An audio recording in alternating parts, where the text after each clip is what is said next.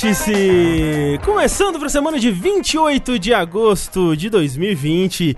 Este que a partir de agora é o seu podcast anti-gamer. Aqui não entra gamer, não vai ter mais assuntos relacionados a videogames. Proibido, 100% proibido, porque aqui não tem gamer. Nós temos aqui, por exemplo, meu amigo Eduardo Sushi, Não sou gamer. que foi destruído a vida inteira por ser gamer e agora não é mais. Não. E ele vai, enfim, agora poder investir na sua carreira de cozinheiro. É, isso é verdade. Agora eu vou vender meu arroz com feijão aí pro mundo. No Isso. Zoom. Fazer um Patreon pessoas- de arroz e feijão. Exato. Para as pessoas criticarem minha comida. Essas comidas de aplicativo é muito injusto, né? O mundo. é, o mundo é bem justo. O mundo é bem Ah. injusto, né? Porque eu fico vendo aqui esses perfil de, de review, que é um compilado de, dos reviews Ah, sei, sei, sei. E tem um povo que é muito sem noção. É, tem também o dono do restaurante que é, às vezes é sem noção, mas geralmente é o povo. É, Geralmente é o oposto. É. É. Tipo, teve um que é ótimo, tipo, adorei a comida, três estrelas. Sim. Aí o dono do restaurante foi lá comentar: Porra, você adorou a comida de três estrelas, filho da puta? É, justamente. É, justamente. E justamente Rafael Kina, que também não é mais gamer. Não! Chega de gamer! Que ele se encontra mais feliz e produtivo Uhum. agora no mundo pós-gamer. Ele vai virar um rato de academia. Olha aí. Rato! Vou chegar lá na academia fazer altos cocôzinho preto assim, ó, entre as fileirinhas de, de, de máquina de exercício. Entendeu? Vou fazer xixi com leptospirose nas pessoas. Você é louco isso daí. Espalhar a peste negra. Isso! Porra, eu já tô cheio de piolho aqui já, ó. Pra espalhar pra todo mundo. Mas quem também deixou de ser gamer é ele mesmo, Gabriel Totoro. Opa! Oi! Oi. que deixou de ser gamer e agora é um comediante stand-up. ele faz stand-up comedy, ele chega e fala, ele chega assim e fala, é, gente, e as mulheres, hein? Aí todo mundo... ai, ai, ai, as mulheres, ai. Não, gente, porque a minha esposa, ah, a patroa, é. isso. Ele vai com a camiseta do Game Over, né? Aquela camiseta. Isso, boa, boa, casamento, boa. game over. É, Não, e agora e com altas piadas pra se usar, tipo, fazendo stand-up via Zoom, que é uma coisa super divertida. que tá rolando muito, vocês não têm O noção. ápice da é que Eu não Comédia. fazia ideia que tava acontecendo isso. Incrível. É muito bizarro. Bom, muito obrigado pela apresentação. Então eu vou apresentar aqui agora o, o, o André Magin, que hoje em dia é trader e coach financeiro no YouTube. Sou Não é verdade isso? É isso. Largou os games. Larguei total e essa não, essa era a minha vocação. Desde criancinha eu já encontrava uma pessoa na, na rua e comecei ela a me dar meu dinheiro em troca de porra nenhuma. Na verdade, De conselhos, André. você desculpa, é História isso. pra vida. É isso. É, vai. Você vai lá pra física pessoa dar aí. urro. Motivação, isso, aí a pessoa grita. Dá o seu grito de macho aí, André. Uh! Nossa, senti a Eu, testosterona eu bater dou todo o meu dinheiro pra você. Toma, toma meu Obrigado, dinheiro. toma. obrigado. É assim que eu vou viver daqui pra frente. Sejam bem-vindos, então, a mais um episódio do Vértice. Esse que é o seu podcast semanal aqui no Jogabilidade. Que alterna, né? Quando é episódio par, a gente fala sobre o que a gente tá jogando. Quando é episódio ímpar, a gente fala das notícias. Esse, por acaso, é um episódio par. Então nós vamos discutir muitos joguinhos, muitas coisas aí que nos trouxeram alegria de ser gamer, né? Afinal de contas, a gente não consegue largar essa vida. Não, a gente acabou de largar. ah, desculpa, André. é isso, é. é foi, foi isso que É aconteceu. um ato falho, é esse? Foi, é, não, porque o- os hábitos de gamer ainda estão na minha cabeça. É, é a abstinência Não, de é- noite, às vezes eu tô apertando botões assim, ó. É. Não, mas é que a- a- agora vocês jogam só casualmente videogame. Isso, né? é. Acabou, Você É, não tem mais são- responsabilidade Não, é- nenhuma, é isso. A, a hora que eu quiser eu consigo parar. Exato. então, como vocês já perceberam, estamos aqui com a presença do Totoro, pela primeira vez no nosso podcast, o que eu achei um absurdo, eu, tenho, eu tentei Pois é. lembrar. Isso é verdade. Mas, Totoro, você só participou com a gente na- no jogo show, né, aquela vez. Jogo show, né? Que a gente tava contando já tem quase três anos isso, né? Loucura, É né? verdade. Como o tempo voa. Ó, ó, recentemente o Totoro jogou em live comigo Fall Guys. Verdade. É, em live tem, tá rolando umas colaborações aí, umas coparticipações aí, mas em podcast é a primeira. Totoro, pra quem talvez não, não te conheça aí, o que, que você faz pela internet afora? Onde as pessoas podem te acompanhar? É, bom, já que a gente tá aqui na Twitch, eu vou começar primeiro dizendo que eu faço live aqui na Twitch, twitch.tv barra Totoro. É, eu faço live todos os dias, pelo menos nos dias que eu faço live, tem dia que eu não faço, mas que é... Geralmente eu começo às 10h30 da noite, mas assim, é... Tem esse negócio de horário muito não. Às vezes eu não cumpro esse horário. Hoje eu não vou cumprir, porque eu vou estar gravando aqui com vocês, mas não tem problema nenhum. E além disso, eu tenho eu tenho meu canal de jogos, que é o Totoro Daily, que é um canal onde eu tenho um podcast de videogame também. Você sabia que tem uma galera que, que tenta fazer isso? O pessoal gosta disso, sabia? Diz que o Rapaziada podcast é o gosta disso. futuro, Totoro, ouvi dizer. Esse é o ano do podcast. É o ano do podcast. Quem é que ia ficar ouvindo um programa de áudio? Não, pois é, é um negócio de maluco Deus. assim, mas, mas tem uma, uma, galera, uma galera que escuta. E eu, eu tenho esse programa que é o Pause e eu também lan- lanço os vídeos diários comentando as coisas de videogame, onde eu ligo minha câmera e começo a falar. E eu também faço parte do Porto dos Fundos, aquele canal de comédia de humor. Ah, já ouvi falar desse canal aí. Dá pra falar, é, então a gente, tá, a gente tá nessa luta aí. A gente tá nessa luta. Seja muito bem-vindo, Totoro. E é sempre bom lembrar, né, que tudo que a gente faz aqui no Jogabilidade é possibilitado por pessoas como você aí, que tá ouvindo a gente, que está assistindo a gente, que contribuem mês após mês nas nossas campanhas lá, né, do Patreon, do Padrinho, do PicPay, com o seu sub na Twitch, que hoje em dia vale muito mais do que dinheiro, né, do que vale, vale como ouro, né. Lembrando que qualquer valor a partir de um real já ajuda bastante. Se você quiser ter acesso às nossas bonanças aí, nossas recompensas especiais, nosso grupo do Discord, nosso podcast bônus que só quem contribui consegue ouvir legalmente, pelo menos, né? Você pode contribuir a partir de 15 reais ou, de novo, com o seu sub, que hoje em dia já é muito mais que 15 reais, né? É. Só lembrar de, pelo PC, linkar o seu Discord ao Twitch. Isso, no caso do sub, né? No caso das outras contribuições, É, é, você é. vai receber um e-mail e tal. Exceto no PicPay, que você não recebe nada, porque eu não sei, o PicPay é um, um péssimo serviço de, de assinatura nesse sentido. Mas é. Então, muito obrigado a todo mundo que contribui, todo mundo que faz parte dessa viagem louca aqui com a gente. E sempre bom lembrar também que esse podcast é gravado todas as semanas ao vivo no nosso canal do Twitch, geralmente nas quartas-feiras. Essa semana deu tudo muito errado e estamos gravando na sexta. Mas quartas-feiras, às 8h30 da noite, no twitch.tv jogabilidade, você pode é, acompanhar ao vivo aqui com a gente, com todo esse calor humano. Ou, pra você que tá acompanhando aqui ao vivo e só conhece a gente pela Twitch, talvez, ou tá conhecendo agora, saiba que a gente tem muitos outros podcasts também. Você pode procurar por jogabilidade no seu aplicativo favorito de podcast aí, seja no Spotify, no iTunes, no Google Podcasts, onde quer que você escute podcasts, procura lá por jogabilidade, você vai achar a gente, vai achar o Vértice e todos os outros podcasts que a gente produz aqui. E o Rafa acabou de dar um Prime aqui, isso se chama lavagem de dinheiro, Rafa. Yay! Um absurdo. Mas, o- mas obrigado. E obrigado a todo mundo que tá dando seus primes aí. A gente não vai conseguir ver muito bem durante a, a conversa aqui no, no podcast, mas na pausa a gente agradece todo mundo. Vamos lá então falar do que a gente tem jogado? Joguinhos! Bora! Quem quer começar? Ó, eu diria que vambora! Ora é samba! Vocês querem começar lá pra cima ou lá pra baixo? É, Sushi, começa, começa lá pra baixo então. Começa lá pra baixo. Upa, vamos lá então. Começando pelo cu do peixe. Eita. Opa, Porra, opa. Tânia, é verdade, pra isso, né? é pra isso que eu vim participar. Eu quero ouvir do, do cu do peixe. É porque eu tenho um dos melhores áudios da semana, da, da minha vida, na verdade, essa semana, que foi, o, que foi o Rafa lamentando o cu do peixe. Nossa, olha só, eu vou te contar, eu prometi que eu ia contar a história do cu do peixe, é o seguinte.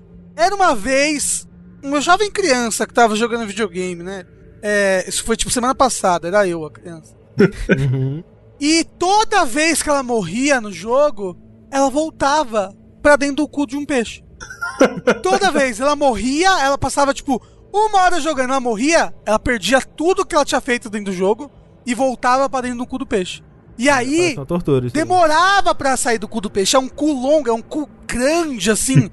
dá, dá pra ver os anéisinhos do cu, sabe? E aí vai andando, vai andando. E aí, enquanto você anda dentro do cu do peixe, Sushi, Ah, aparece escrito lá, Mortal Shell. olha aí! Eu vi várias vezes, várias vezes. Eu acho que é a title screen mais brochada que eu já vi num jogo. Na minha É. vida, assim. Pô, você vê, você vê a touchscreen literalmente saindo do cu de um peixe. Caramba! É porque, assim, dando um pouquinho mais de Eu achei ousado, eu achei ousado.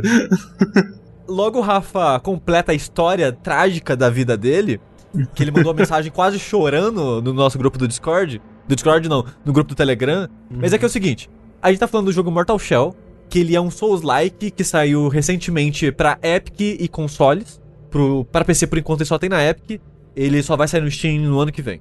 E, como todo Souls-like, ele tem meio que um tutorialzinho ali que vai te ensinar a jogar, vai ter um chefe no final, que você provavelmente vai morrer pro chefe. Tem, tem que morrer. E depois que você morre, ou vence o chefe, tanto faz, você tá lutando num lugar que é meio que um, um lago, meio que um espelho d'água, assim. Uhum, uhum. Tem uma água ali na altura da sua canela. E depois da luta do chefe, sai desse laguinho, desse espelho d'água, que aparentemente é muito mais profundo do que parece, um peixe te devora. Uhum. E quando esse peixe te engole, ele te cospe. Te expele. seria o, o, onde o jogo vai acontecer de fato. E quando o Rafa tá falando sushi, eu morro e volto pro cu do peixe, eu morro e volto pro cu do peixe, eu tava. O que, que o Rafa tá falando, meu Deus do céu? E eu reparei que quando você spawna, onde você spawna, você sai. Eu sei que ele agora ele tá se referindo ao cu do peixe como o túnelzinho que você você sai, né? Porque Então, mas você sai do túnel e depois tem, tem tipo um frango assado com as pernas abertas assim, ó. porque, Você sai dali do meio. E o Rafa examinou bem esse, esse- esse lugar aí. Ele A tem anatomia do peixe. Porque o lugar que você aparece, ele é meio que uma caverna. Uma caverninha ali que a única saída é um túnelzinho bem pequenininho que seu personagem tem que ficar ali de quatro, né, Pra sair rastejando de lá. E é um intestino delgado ali, né? Grosso, tipo isso. na verdade. Só que a caverninha que você aparece, se você olhar pra cima, tem te- tipo um intestino mesmo, que você Uhum. aparente, acho que a ideia é que você sai daquele intestino, nasce ali naquela caverna e sai pelo túnelzinho. Esse túnelzinho, eu não sei pra que que tem ele, eu não faço ideia qual que era a ideia dos desenvolvedores, porque não é uma tela de loading. Porque pra você nascer ali já é um load gigante, pra, porque eu joguei no console e o load desse jogo em console é tipo um minuto e meio, fácil. Nossa Caralho. senhora. É Bloodborne antes do patch. Exato, é Bloodborne antes do patch. E morrer nesse jogo é um sofrimento por causa disso. Que é muito demorado o loading. Mas aí, então aquilo não é um loading. Mas só que é uma parada que é tipo, sabe, quase um minuto de você andando pra frente num túnel. Que não acaba. Você só vai e só vai. E quando você tá nesse túnel, o jogo ele ganha aquela tarja preta em cima e embaixo pra ficar, sei lá, cinematográfico, aquele cu cu do Sim. peixe. Sim, com certeza. E aparece na tarja preta de baixo, sem cerimônia nenhuma, numa fonte normal qualquer, Mortal Shell. É, em, em Arial 12. É tipo, tipo, é ele- muito- nem, nem, nem com muito destaque ali. Só Não, você é não tipo- entendeu ainda onde você tá. Eu acho, é muito triste. Eu não, tipo, naquele title screen que tá tipo música, sobe, situação dramática e pá, Mortal é que, Shell. Não. Sushi, é que no playtest, quando as pessoas estavam jogando essa parte, elas em uníssono exclamavam: Que porra é essa? Aí eles decidiram escrever que porra é essa É. ali embaixo. Mas aí você nasce do cu do peixe aí, como o Rafa disse, você sai de uma carcaça de um gigante que eu, eu fico com um leve sentimento. Será que eles estavam se inspirando em Doom 2016? Quando você encontra aquelas carcaças de demônio gigante que você entra dentro delas? Hum. Aquele momento, né? Assim que você chega no inferno tem isso, né? Sim. Você entra numa carcaça gigante, né, no buraco e tal. É um sentimento parecido, só que mais brochado. Mas qual é que é desse jogo, além dele te fazer, né, entender a anatomia de peixes? É, ele é um jogo inspirado em Dark Souls, como a gente comentou, no sentido que ele, ele quer ser difícil, ele tem alminha, e quando você morre você perde as alminhas, tem barra de estamina, tem todas Tem as Corpse paradas. Run, né? Você tem que É. sair correndo da. pegar as suas almas, por assim dizer. Exato. Tem um checkpoint que toda vez que você vai nele você pode upar seu personagem e todos os inimigos renascem. Todas essas. os clichês, né, do, do gênero aí, ou do subgênero que você preferir. Só que ele tenta fazer algumas coisas diferentes. Não, e aí, e aí deixa, eu, deixa eu já puxar. Ele quer, ele quer muito ser Dark Souls. Ele quer muito ser Dark Souls. Exceto nas coisas boas que Dark Souls faz. Porque aí. é, pô, pela, gente, se for copiar, copia direito, por favor. Porque no que ele quer ser diferente, ele faz ruim. Porque olha só, ele tem coisas muito boas. Ele tem. A animação dos golpes é legal. Não, né, não. O peso. Os o peso do golpe é legal, porra. Vai. Essa foi, assim, eu joguei só, sei lá, uma hora do jogo. Eu achei bizarra a animação dos golpes. É. e, tipo, sen- a, a sensação da luta eu achei bem É, esquisita. é, assim, o- eu não gosto das animações de luta no geral, porque tanto você quanto seus inimigos parece que eles não fazem ideia do que eles estão fazendo. O seu personagem ele começa com uma espada, uma, sei lá, uma espada longa assim que ele ataca com usando as duas mãos, mas ela não é uma espada gigante, montante nem nada. Depois Uhum. você libera uma, mas não é. A- até porque são pouquíssimas armas no jogo, então todas É. as armas são viáveis, né? Sim, é, porque as armas são meio que ligadas aos personagens, não é isso? Não, Não não, na verdade é necessariamente. Ah, não, diferente. É separado. É, tem um esquema que tem, tem os seus corpos e suas armas, é isso? né? Isso. Tipo, Mas a, a- a parada, essa arma que você começa, a animação de ataque do seu personagem, parece que é eu, alguém que não tem treinamento de nada, nem, né, na vida, peguei algo com minhas duas mãos e tô balançando no ar. É essa a impressão, não, não parece que ele tá usando uma espada, parece que ele tá usando, sei lá, um taco de beisebol.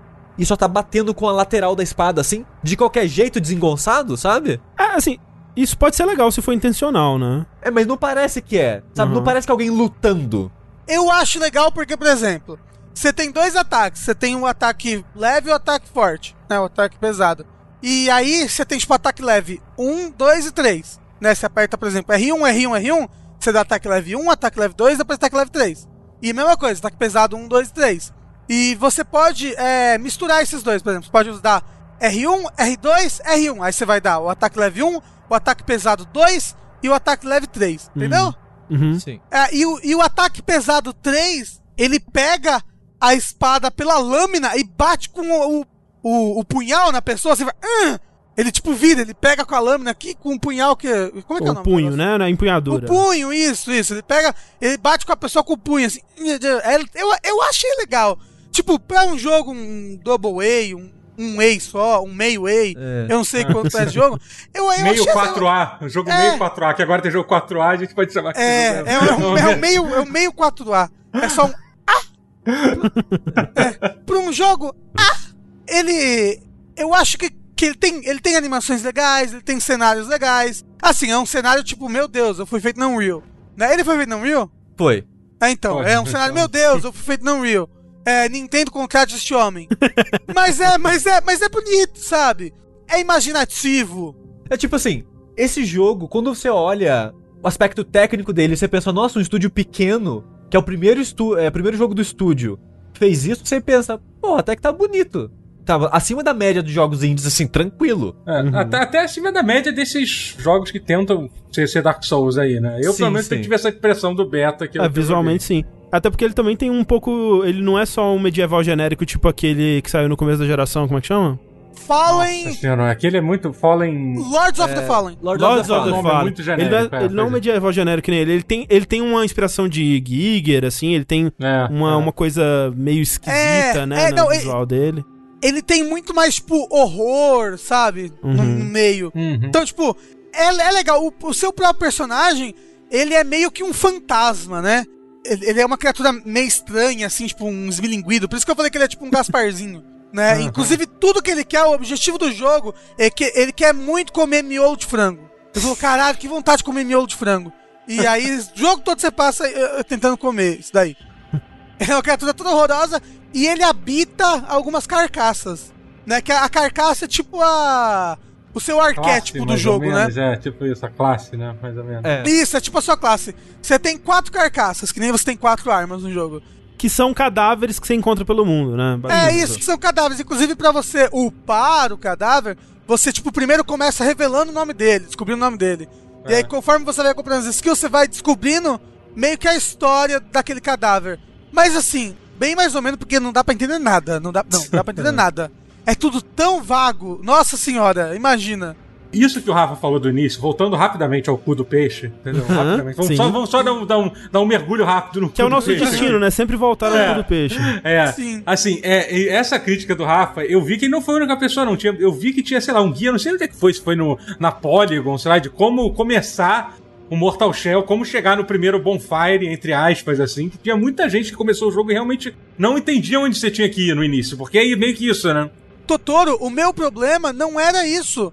O meu jogo, por algum motivo, e provavelmente eu vi outras pessoas acontecendo isso, ele tava com um bug por causa do antivírus, aparentemente. meu antivírus. Ah, caramba, então era um bug mesmo. É que ele, ele não salvava. Ah. Então, tipo, Caraca. eu realmente, eu, eu morri, tipo, uma hora depois que eu tava jogando, eu perdi tudo. Tipo, toda a experiência, todas as carcaças, todos os itens que eu peguei, tudo, e eu voltei, e eu voltei pra dentro do cu do peixe. É permadeath que chama. É, era, era, era um permadeath. Toda vez que eu morria. Tava jogando no modo permadeath, né? Ah. E, e, por exemplo, esse negócio que você falou de botar o nome na carcaça, parece basicamente que você só tem que entrar lá no menu e escolher, não é isso? Não é que se você começar o processo de dar o nome no, no- no- da carcaça, É, é isso? é, é, Você tem a Bonfire, que é uma, uma senhora, né? Uma, ah, e aí, tipo, quando você vai upar, a, un... a primeira coisa que você consegue upar é o nome do personagem. É, e, e tinha gente que não tinha entendido isso. Tava pensando, pô, caramba, onde é que eu tenho que procurar pelo mapa do jogo até achar Aham. onde é que tá, onde Ah, é que desbloqueia joguei. o nome. Mas é porque a primeira. A... O primeiro mapa, que é o mapa central, o mapa do HUD, ele só tem uma mulher dessa que upa. Aham. E ela é meio obscura, assim, realmente, onde ela Aham. fica. Não é tipo, nossa, ela tá ali, hein? Tá facinho de achar. Então, tipo, tá- eu consigo ver, ver pessoas ficando perdidas sem achar. Mas nem ela. é isso, Rafa, porque quando você fala com a mulher, ela fala: Antes de você evoluir, você precisa descobrir o seu nome.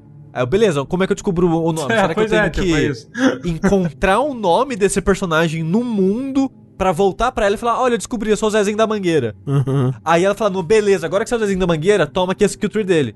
Não é isso. aham, aham. Porque eu joguei um, sei lá, um terço. Eu terminei quase a primeira dungeon das três, que o jogo só tem três dungeons. Ele tem um mapa central e três dungeons que você encontra nesse mapa central. Eu quase terminei a primeira sem nem comprar um level de nada, porque eu não sabia como comprar. Uhum. Porque o que acontece? Ah, você tem que segurar o botão 7 horas. pra Exatamente, o jogo não fala que você tem que segurar o botão, você tem que segurar o botão. Eu ficava apertando confirmar no menu e não acontecia nada. Falei, beleza, eu acho que tem que achar um nome pra acontecer alguma coisa. do jogo, e gente. não, É era só segurar o botão. do jogo. Caralho, eu sabia que o segurar o botão ia ser o fim dos videogames um dia. Não, e aí, tipo, vo- você, você quase não percebe. Tem uma sutil barrazinha de que tá em cena, assim, ao redor, assim. Mas é muito sutil. Mas é que você só sutil. consegue ver quando você já, já tá apertando um tempo, Exato. né? Se você só apertar, não acontece nada. Ah, tipo, o círculo só meio que pisca vermelho. Eu pensei, tá piscando vermelho porque eu não tenho nome. Uhum. É, não, eu tá piscando vermelho personagem. porque eu tô soltando antes de encher a barra. Uhum. Caralho, é muito merda isso! Mas beleza, beleza.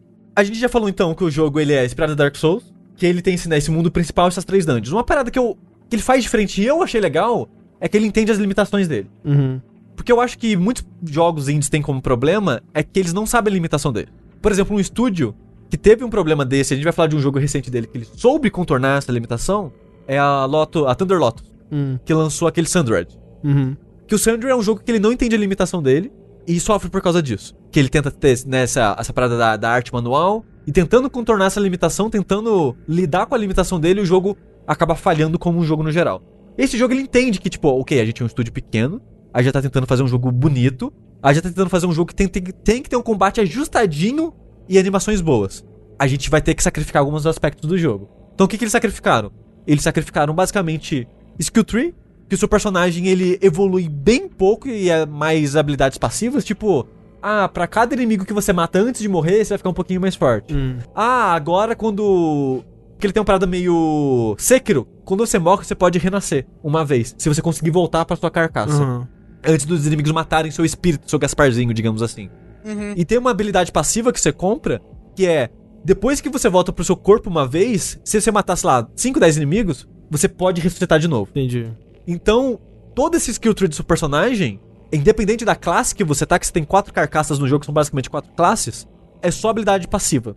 Porque, ok, a gente não pode fazer magias e coisas elaboradas, né? É. Então, tipo, você não consegue aumentar o HP ou a estamina daquela carcaça. E- exato, também. É, ela tem um HP e uma estamina fixa e uma quantidade de determinação, que é tipo uma barrinha de especial fixa também. Exato, porque balanceamento é uma coisa muito difícil, né? Leva muito tempo. Então, pra não ter que balancear todos os inimigos e todos os chefes, esse tipo de coisa, não vamos lidar muito com isso. Então, ele é um jogo que ele tem mais um Zelda nesse aspecto, que é todo o desafio do jogo, do ali é fixo. E seu personagem, ele não fica muito mais forte do que tá. O máximo que ele faz é dar upgrade na arma, Hum. pra arma ficar um pouquinho mais forte. Mas a arma fica muito mais forte, Sushi. É, eu não sei se ela fica muito, mas ela fica mais forte, de fato. Não, nossa, nossa. Eu- é que eu vou, eu, eu vou contar um caos aqui depois. Ele tem esse mundo aberto, ele tem essas dungeons. E o seu objetivo é basicamente terminar essas três dungeons, enfrentar o último chefe e o jogo acaba. O jogo ele é bem curtinho, em 8 horas eu consegui fazer tudo isso. E as armas dele são fixas. E as classes também são fixas. Então, quando você quer encontrar as armas, no que seria a, o Firelink Shrine, né, o hub do jogo, que é onde tá a Bonfire, tem meio que um espectro dessas armas. E quando você interage com o espectro delas, fala, olha, ele, o jogo ele meio que dá uns flashes assim, te guiando pra dungeon, mostrando, olha, tá nessa dungeon. Uhum. É, e a mesma coisa das classes. Porque esse, esse hubzinho que você encontra é meio que um mausoléu. Então você vai aonde ficaria o cadáver, no Uhum. espacinho ali, e ele fala: Olha, tá aqui. Ele vai meio que dando uns flashes, assim, te guiando por esse mundo principal pras carcaças. E quando você encontra a carcaça, você, né, Libera entra, libera meio que uma classe nova, Uhum. digamos assim. Então, essa parada de dessa progressão mais fixa de, olha, tem quatro classes, tem essas quatro armas. Todas as armas têm habilidades ativas que você encontra, meio que poderzinhos, que são bem simples assim, nada muito absurdo, que você encontra com peças de upgrade que tá espalhado pelo mundo. Hum. Então, ele ter esse mundo não tão grande, com essa exploração guiada por itens fixos que vão liberar upgrade é, de arma ou upgrade de, é, de habilidade nova, eu acho, eu acho interessante isso. Eu acho legal porque eles entenderam que eles não podem fazer um milhão de coisas, entenderam que não pode ter ponto de atributo e fizeram um mundo de acordo com isso. Uhum. Isso foi o que eu achei mais legal no jogo, deles entenderem, tipo, deles criaram um foco possível pra eles. Uhum. O problema, o principal problema pra mim é que o combate não é gostoso. O combate não é satisfatório. A exploração em si não é o melhor level design do mundo, mas é legalzinha. Porque você fica. Ah, é, ah, tipo, a, a área central é bem feita, eu achei. É, sim, sim. É ela porque tem, quando ela você... tem vários atalhozinhos. É porque quando você entende essa limitação do jogo, você, ah, beleza, quando eu explorar, eu vou achar algo único, possivelmente, que vai liberar um upgrade pra minha arma, ou eu vou achar uma carcaça nova, ou vou achar entrada pra dungeon que vai ter uma arma nova lá dentro. É, isso na hub principal, né? Sim, sim, sim. Porque nas dungeons você acha um monte de item inútil. É, não, a dungeon é linear, todas as dungeons é só seguir reto. Mas a- a- esse mundinho principal, que é onde você começa, é quando você percebe isso do jogo, você pensa, porra, legal. Eu, eu me senti motivado a explorar aquele mundinho até antes de entrar nas dungeons. Tipo, ok, antes de entrar nas dungeons eu vou explorar tudo isso aqui, eu vou ver todas as possibilidades que eu tenho aqui. E no começo eu tava sofrendo porque eu não tava gostando muito do combate. Eu tava tipo, ah, combate meio merda, né? Lento pra caralho, os amigos não são muito divertidos. Você morre com, tipo, no começo, quando você tá com a carcaça inicial, você morre com, tipo, sei lá, três ataques. Uhum. E não tem item de cura. Não tem item de cura nesse Então, jogo. então, é, é isso o negócio que eu falo, principalmente. É, gente, vamos copiar Dark Souls, vamos copi- não, não é copiar. Eles, é, aparentemente, é um, é um estúdio pequeno e eles gostam muito de Dark Souls. Muito. Dark Souls. Eu me lembro que eu vi uma entrevista, sei lá, É. foi num, num dos eventos do 20 de junho, cara, que o, o fundo dos cenários dos dois dos dois, dos dois era cheio de coisa de, de Dark Souls, da From Então. Software, assim. É. Agora, se você gosta tanto de Dark Souls, perceba que uma das coisas que mais funciona em Dark Souls é a porra do Estus Flask. Funciona, funciona muito bem, é uma E coisa tipo, super a, a coisa mais criticada de Bloodborne é que ele abandonou o sistema de Access Flask, E né? voltou pro Sekiro. É. É, agora, o jogo prati- oh, é sério, o jogo praticamente não tem item de cura. Você tem que ir fazer as coisas todo com a barra de vida que você tem. Sendo que os itens de curas que tem, você tem é, algumas opções aí pra você se curar. Você pode comer uns cogumelos que você acha no chão, né? Você acha um cogumelo ali, pam, peguei o cogumelo. Aí daqui a, sei lá, 10 minutos renasce o cogumelo ali. É, tu tem que ficar farmando, né? Tem que ficar É, farmando aquilo. você pode ficar farmando esses cogumelos. O cogumelo cura tipo. Vamos supor que você morre em três golpes. O cogumelo cura é, metade de um golpe. Meu Deus, sério? tipo, É sério. E é por tempo, não é na E é hora, por não tempo, não, ele e não cura na que é por hora, tempo ele- eu vi, eu cheguei a ver. É, então, tipo, ele cura bem devagarzinho. Você pode se curar com é, rato no espeto, rato frito no espeto. Hum, que gostoso. Né? Que, que o, o- os inimigos dropam e também tem um vendedor no jogo que vende. E a única comida que tem é isso, é só rato no espeto, só isso. Ah, não, come, você encontra uma baguete, mas só tem tipo uma no jogo. É, é que a baguete ela aumenta o máximo da sua vida. É, tem, outras, tem outros itens comestíveis, mas eles dão outros efeitos, assim, eles não É, curam, não. não, mas é só. A base, base da, da dieta mesmo é rato no espeto. É. Assim, na verdade Por isso é que o mundo cogumelo. tá essa desgraça. Porque assim, Uhum. cogumelo você acha pelo mundo. Então se você der uma volta, tipo, se você ficar tipo 20 minutos andando em círculo pelo, pela floresta inicial, matando os inimigos e depois que você decora onde ficam os cogumelos, você pega tipo uns 20, 30 cogumelos ali. E é o suficiente pra você fazer tipo uma dungeon. Mas assim, é chato pra caralho, não, né? é chato pra caralho, não tô falando que é legal não. E essa é a sua principal fonte de cura. Por quê? Se você quer rápido no espeto, drop aleatório de inimigo. Hum. Se você quer comprar rato no espeto, é relativamente caro, porque é mil alminhas, sendo que, sei lá, você compra um level com dois mil alminhas. Assim. Não, é, ele, eles não dá. Eu, eu acho que o rato no espeto agora é 100 alminhas. Ah, Então, é 100. Então, é 100 Acho que alminhas. Você falou mil. Eu falei mil, desculpa, Ah. é 100, é 100. É, então, só que aí, o negócio do rato no espeto é que pra ele curar de verdade, porque se você, se você gasta ele, se você come o rato no espeto sem ter barra de especial, ele cura bem pouquinho. Pra curar de verdade, você tem que ter barra de especial, que você ganha matando inimigo, e aí você come. Aí gasta uma barra de especial quando você come barra de especial. Ou seja, não é uma cura muito boa, você não consegue usar muito bem em boss, por exemplo, sabe? E a outra cura que tem é uma cura bem rara que você só consegue encontrar pelo cenário, que é um item que você gasta e gastar. E assim, usar item no jogo é lerdo, então você raramente consegue usar no, no, no meio de batalha contra inimigos mais agressivos. Mas é, é, um, é um item que você gasta, e aí o próximo dano que você toma estando solidificado, é, isso vira cura pra você. É. Isso. Uma mecânica que a gente não falou, que ele. Mas eu acho que é a mecânica principal do jogo. É, é, mas uma mecânica que o jogo. que a gente não falou ainda, que o jogo acha que é incrível. Ele acha que, tipo, cara, essa é a ideia pra criar um jogo em volta. Eu, eu acho que dá pra sim. Eu acho que é é uma mecânica muito boa, só que ela podia ser melhor. Rafa, é um escudo! É o botão de você segurar o escudo pra frente no Dark Souls, é a mesma merda. Ah, que é aquela mecânica de parar a, o a animação no meio, é isso, né? É que Isso. o, Tá. o- o- os desenvolvedores gostam muito do Metapod. Isso. pois é. Então, é, então, a qualquer momento você pode virar pedra, entendeu? Você pode virar uma estátua. E aí, é, é assim que você meio que se defende, só que... É. Só que, tipo, quando você vira uma estátua, você pode ficar segurando a estátua pra sempre. É um botão, é o, é o L2.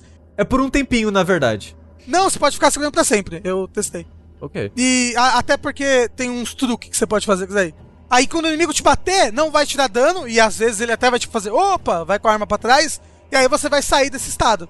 O problema, o problema, né, o empecilho dessa mecânica que faz você não conseguir abusar ela, é que ela tá numa barra de cooldown. Então quando você fica entumecido, né, por assim dizer, quando você fica duro, demora um tempo pra você poder ficar duro de novo depois, entendeu? Demora uns dois segundos aí.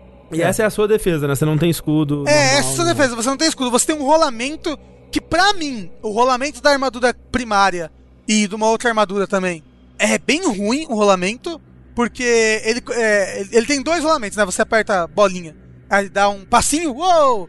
E aí, se Uhum. você apertar de novo, ele rola. Sim, sim. Esse passinho, ele tem iframe, mas ele não tem iframe. Eu tenho quase certeza disso, porque eu testei muito. Tem sim. Ele não tem iframe no comecinho. No comecinho desse rolamento ele não tem iframe. E eu tô acostumado a rolar de última hora, né? Porque, tipo, é. Tipo, rolar bem em cima da hora. Porque normalmente isso é, isso é mais recompensador nos jogos, né? Os iframes estão no comecinho do rolamento. Nesse rolamento não tem iframe no comecinho. Nesse rolamento que é um passinho pro lado. Uou! Agora, tem uma outra carcaça, que acho que foi a que o Sushi usou também, que ela, ela rola normal, e aí tem iframe no começo. Que é a do rei? É, que é a do rei. É, é que eu ia falar, usei o rei o jogo inteiro e eu acho a esquiva desse jogo mega roubada. Tanto que se assistir speedrun desse jogo, eles usam. Eles jogam só com fantasminha, né? Que você morre com hit, mas sua barra de estamina é basicamente infinita. E a sua rolagem não tem iframes, tem second frames. De tanto que tem. É tipo, é é- chega a ser engraçado. Porque o speedrun, o cara ignora todos os inimigos do jogo, emendando uma esquiva na outra. Porque fazendo isso, você fica invulnerável Uhum. de tão roubado que é. Mas, o chat tá ali. Ah, não, essa, essa mecânica não tem nada a ver com o escudo porque você pode endurecer durante o ataque. O problema é que os inimigos que você realmente quer fazer isso, que é endurecer o seu corpo durante a animação de ataque, são os inimigos que têm muito mais vida, que o combate vai demorar mais tempo. Por que você iria querer endurecer durante a animação de ataque? Porque às vezes você tá atacando o inimigo, você vê que ele tá armando o ataque dele também pra na sua direção. Ah, então endurecer durante o ataque é tipo cancelar a sua animação. não, não, é, você, você para, você para no meio da animação. Aí, aí depois quando você diz endurece, você... Continua o ataque. Continua. Continua. ataque. Continua com o mesmo momento, assim, você é, dá. Só que tem um porém. Que nem eu tô falando, os inimigos que você mais vai sentir necessidade de fazer isso são os inimigos em que normalmente eles não quicam da sua, da seu casco de pedra. Hum. Porque tem inimigo que quando você. A maioria dos inimigos, na verdade, quando você endurece e eles batem em você, eles meio que quicam, né, pra trás. Tipo, eita, bateu na pedra e volta com a arma pra Uhum, trás. uhum. Aí você consegue contra-atacar eles. Só que os inimigos mais fortes do jogo, eles não fazem isso. Eles batem na pedra e continuam batendo. Hum. Então você vai. Você não consegue contra-atacar eles. É, você tem que rolar, você tem que rolar logo em seguida. Ex- exato, então se você tá no meio de um ataque, o inimigo tá vindo, você, opa, vou me defender, virou pedra. Ele bateu na sua pedra, você pensa, vou contra-atacar. Porque ele não parou. Ele continuou como dele. Então é isso que o seu Rafa falou. Você tem que absorver o primeiro hit na pedra e rolar assim que acabar essa animação. Aí já era melhor ter rolado de... de- Aí meio que não fez diferença, Entendi, sabe? A única Então, coisa... aí era melhor ter rolado de cara. Normalmente É. você usa isso porque você já tava no meio da animação, entendeu? Então, É. eita, deixa eu ficar pedra aqui.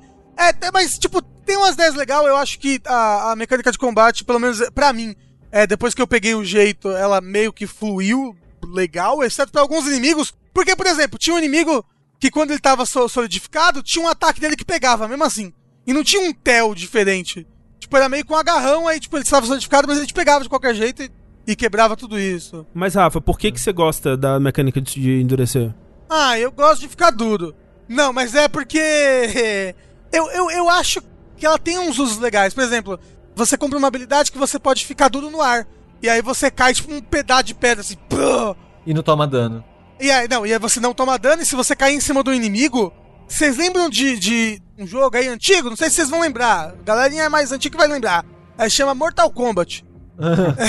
Vocês lembram que no Mortal Kombat, quando você explodia alguém, a pessoa sai, tipo, três crânios, 40 tórax. é Aham, isso. Sim, sim, va- vários corações e tal. Quando você mata um inimigo assim, ele explode em tórax. Ele vira vários tórax, assim, pá, pá, pá, pá, explodindo. É muito engraçado, é muito bom. Ó, 10 barra 10. Mas fala ali no chat. Ah, é, mas escudo em Dark Souls também é todo inimigo que quica. É esse é meu ponto. Toda essa mecânica que quando você vê em trailer, você vê em anúncio e tal, é a parada que o jogo tenta se vender. É meio que só um escudo. A única diferença é que ele te protege de 360 graus. Hum. Porque o escudo só te protege da frente, né?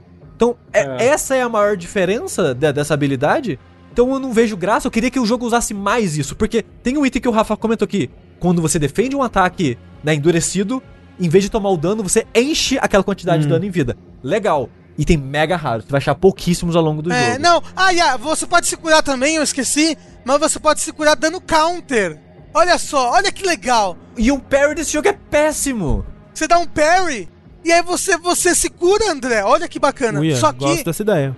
ó, é uma mecânica de, de alto risco, certo? Uhum. Porque se você errar o tempo do parry, que não é um tempo fácil de acertar, eu não acho péssimo, mas eu achei bem difícil de me acostumar.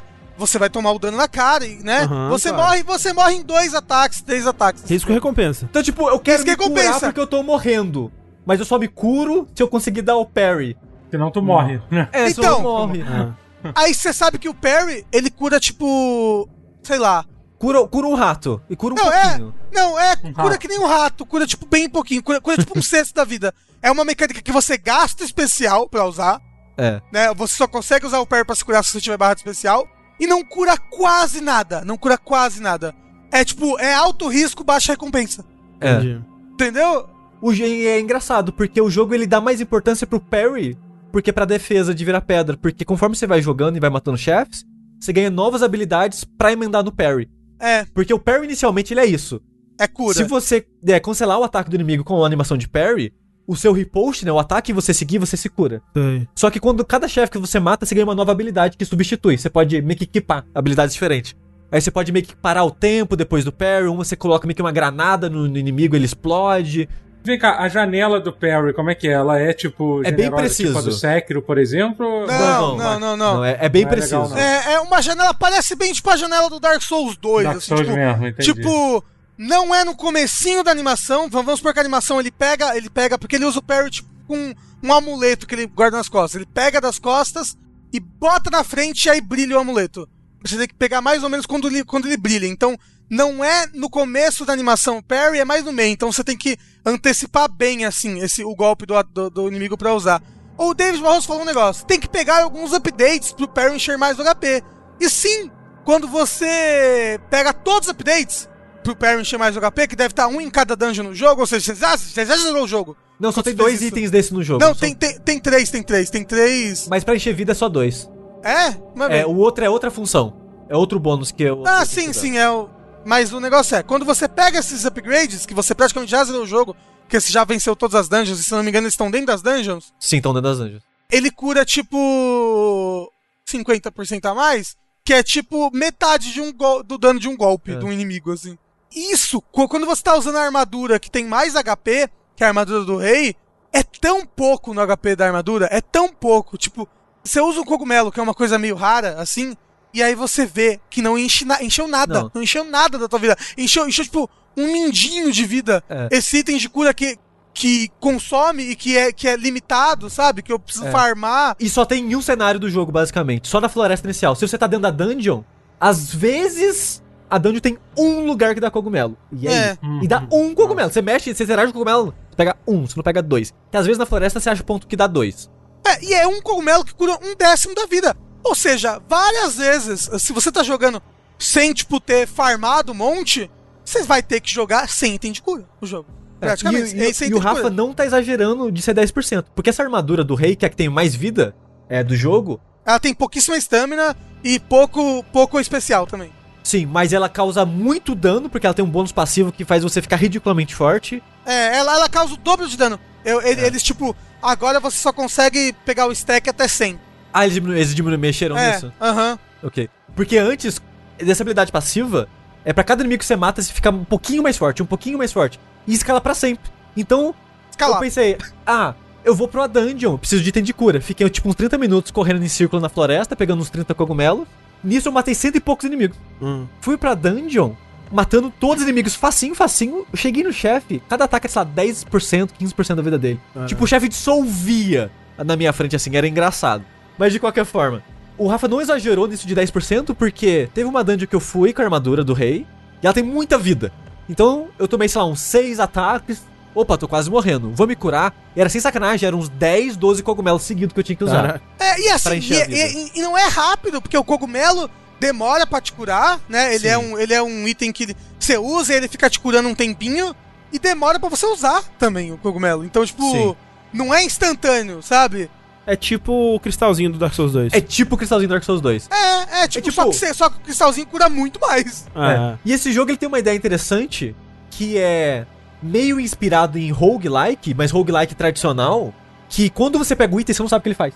ah, sim. Todos os itens do jogo quando você pega você não sabe, e eu acho isso legal, Uhum. contanto que o item não seja escasso, só tenha tipo um, dois no jogo e você não, tipo, caralho, eu nunca vou usar isso porque É, tem pouco. é, É, você vai meio que vai descobrindo, né? Conforme você, cada vez que você usa, você descobre um pouco É, mais. exato. o sistema de familiaridade que eles É, chamam, né? Então, tipo, a primeira vez que você usa, você vai descobrir o que o item faz, e todo item tem uma barra de familiaridade. E quando essa barra enche, o item ele pode ficar melhor ou pior. Por exemplo, o rato fica pior. O rato depois. E é bizarro isso, porque o rato é um item de cura, é um item que você quer usar muito. Mas narrativamente faz sentido. Você descobre, eita, era um rato esse tempo todo.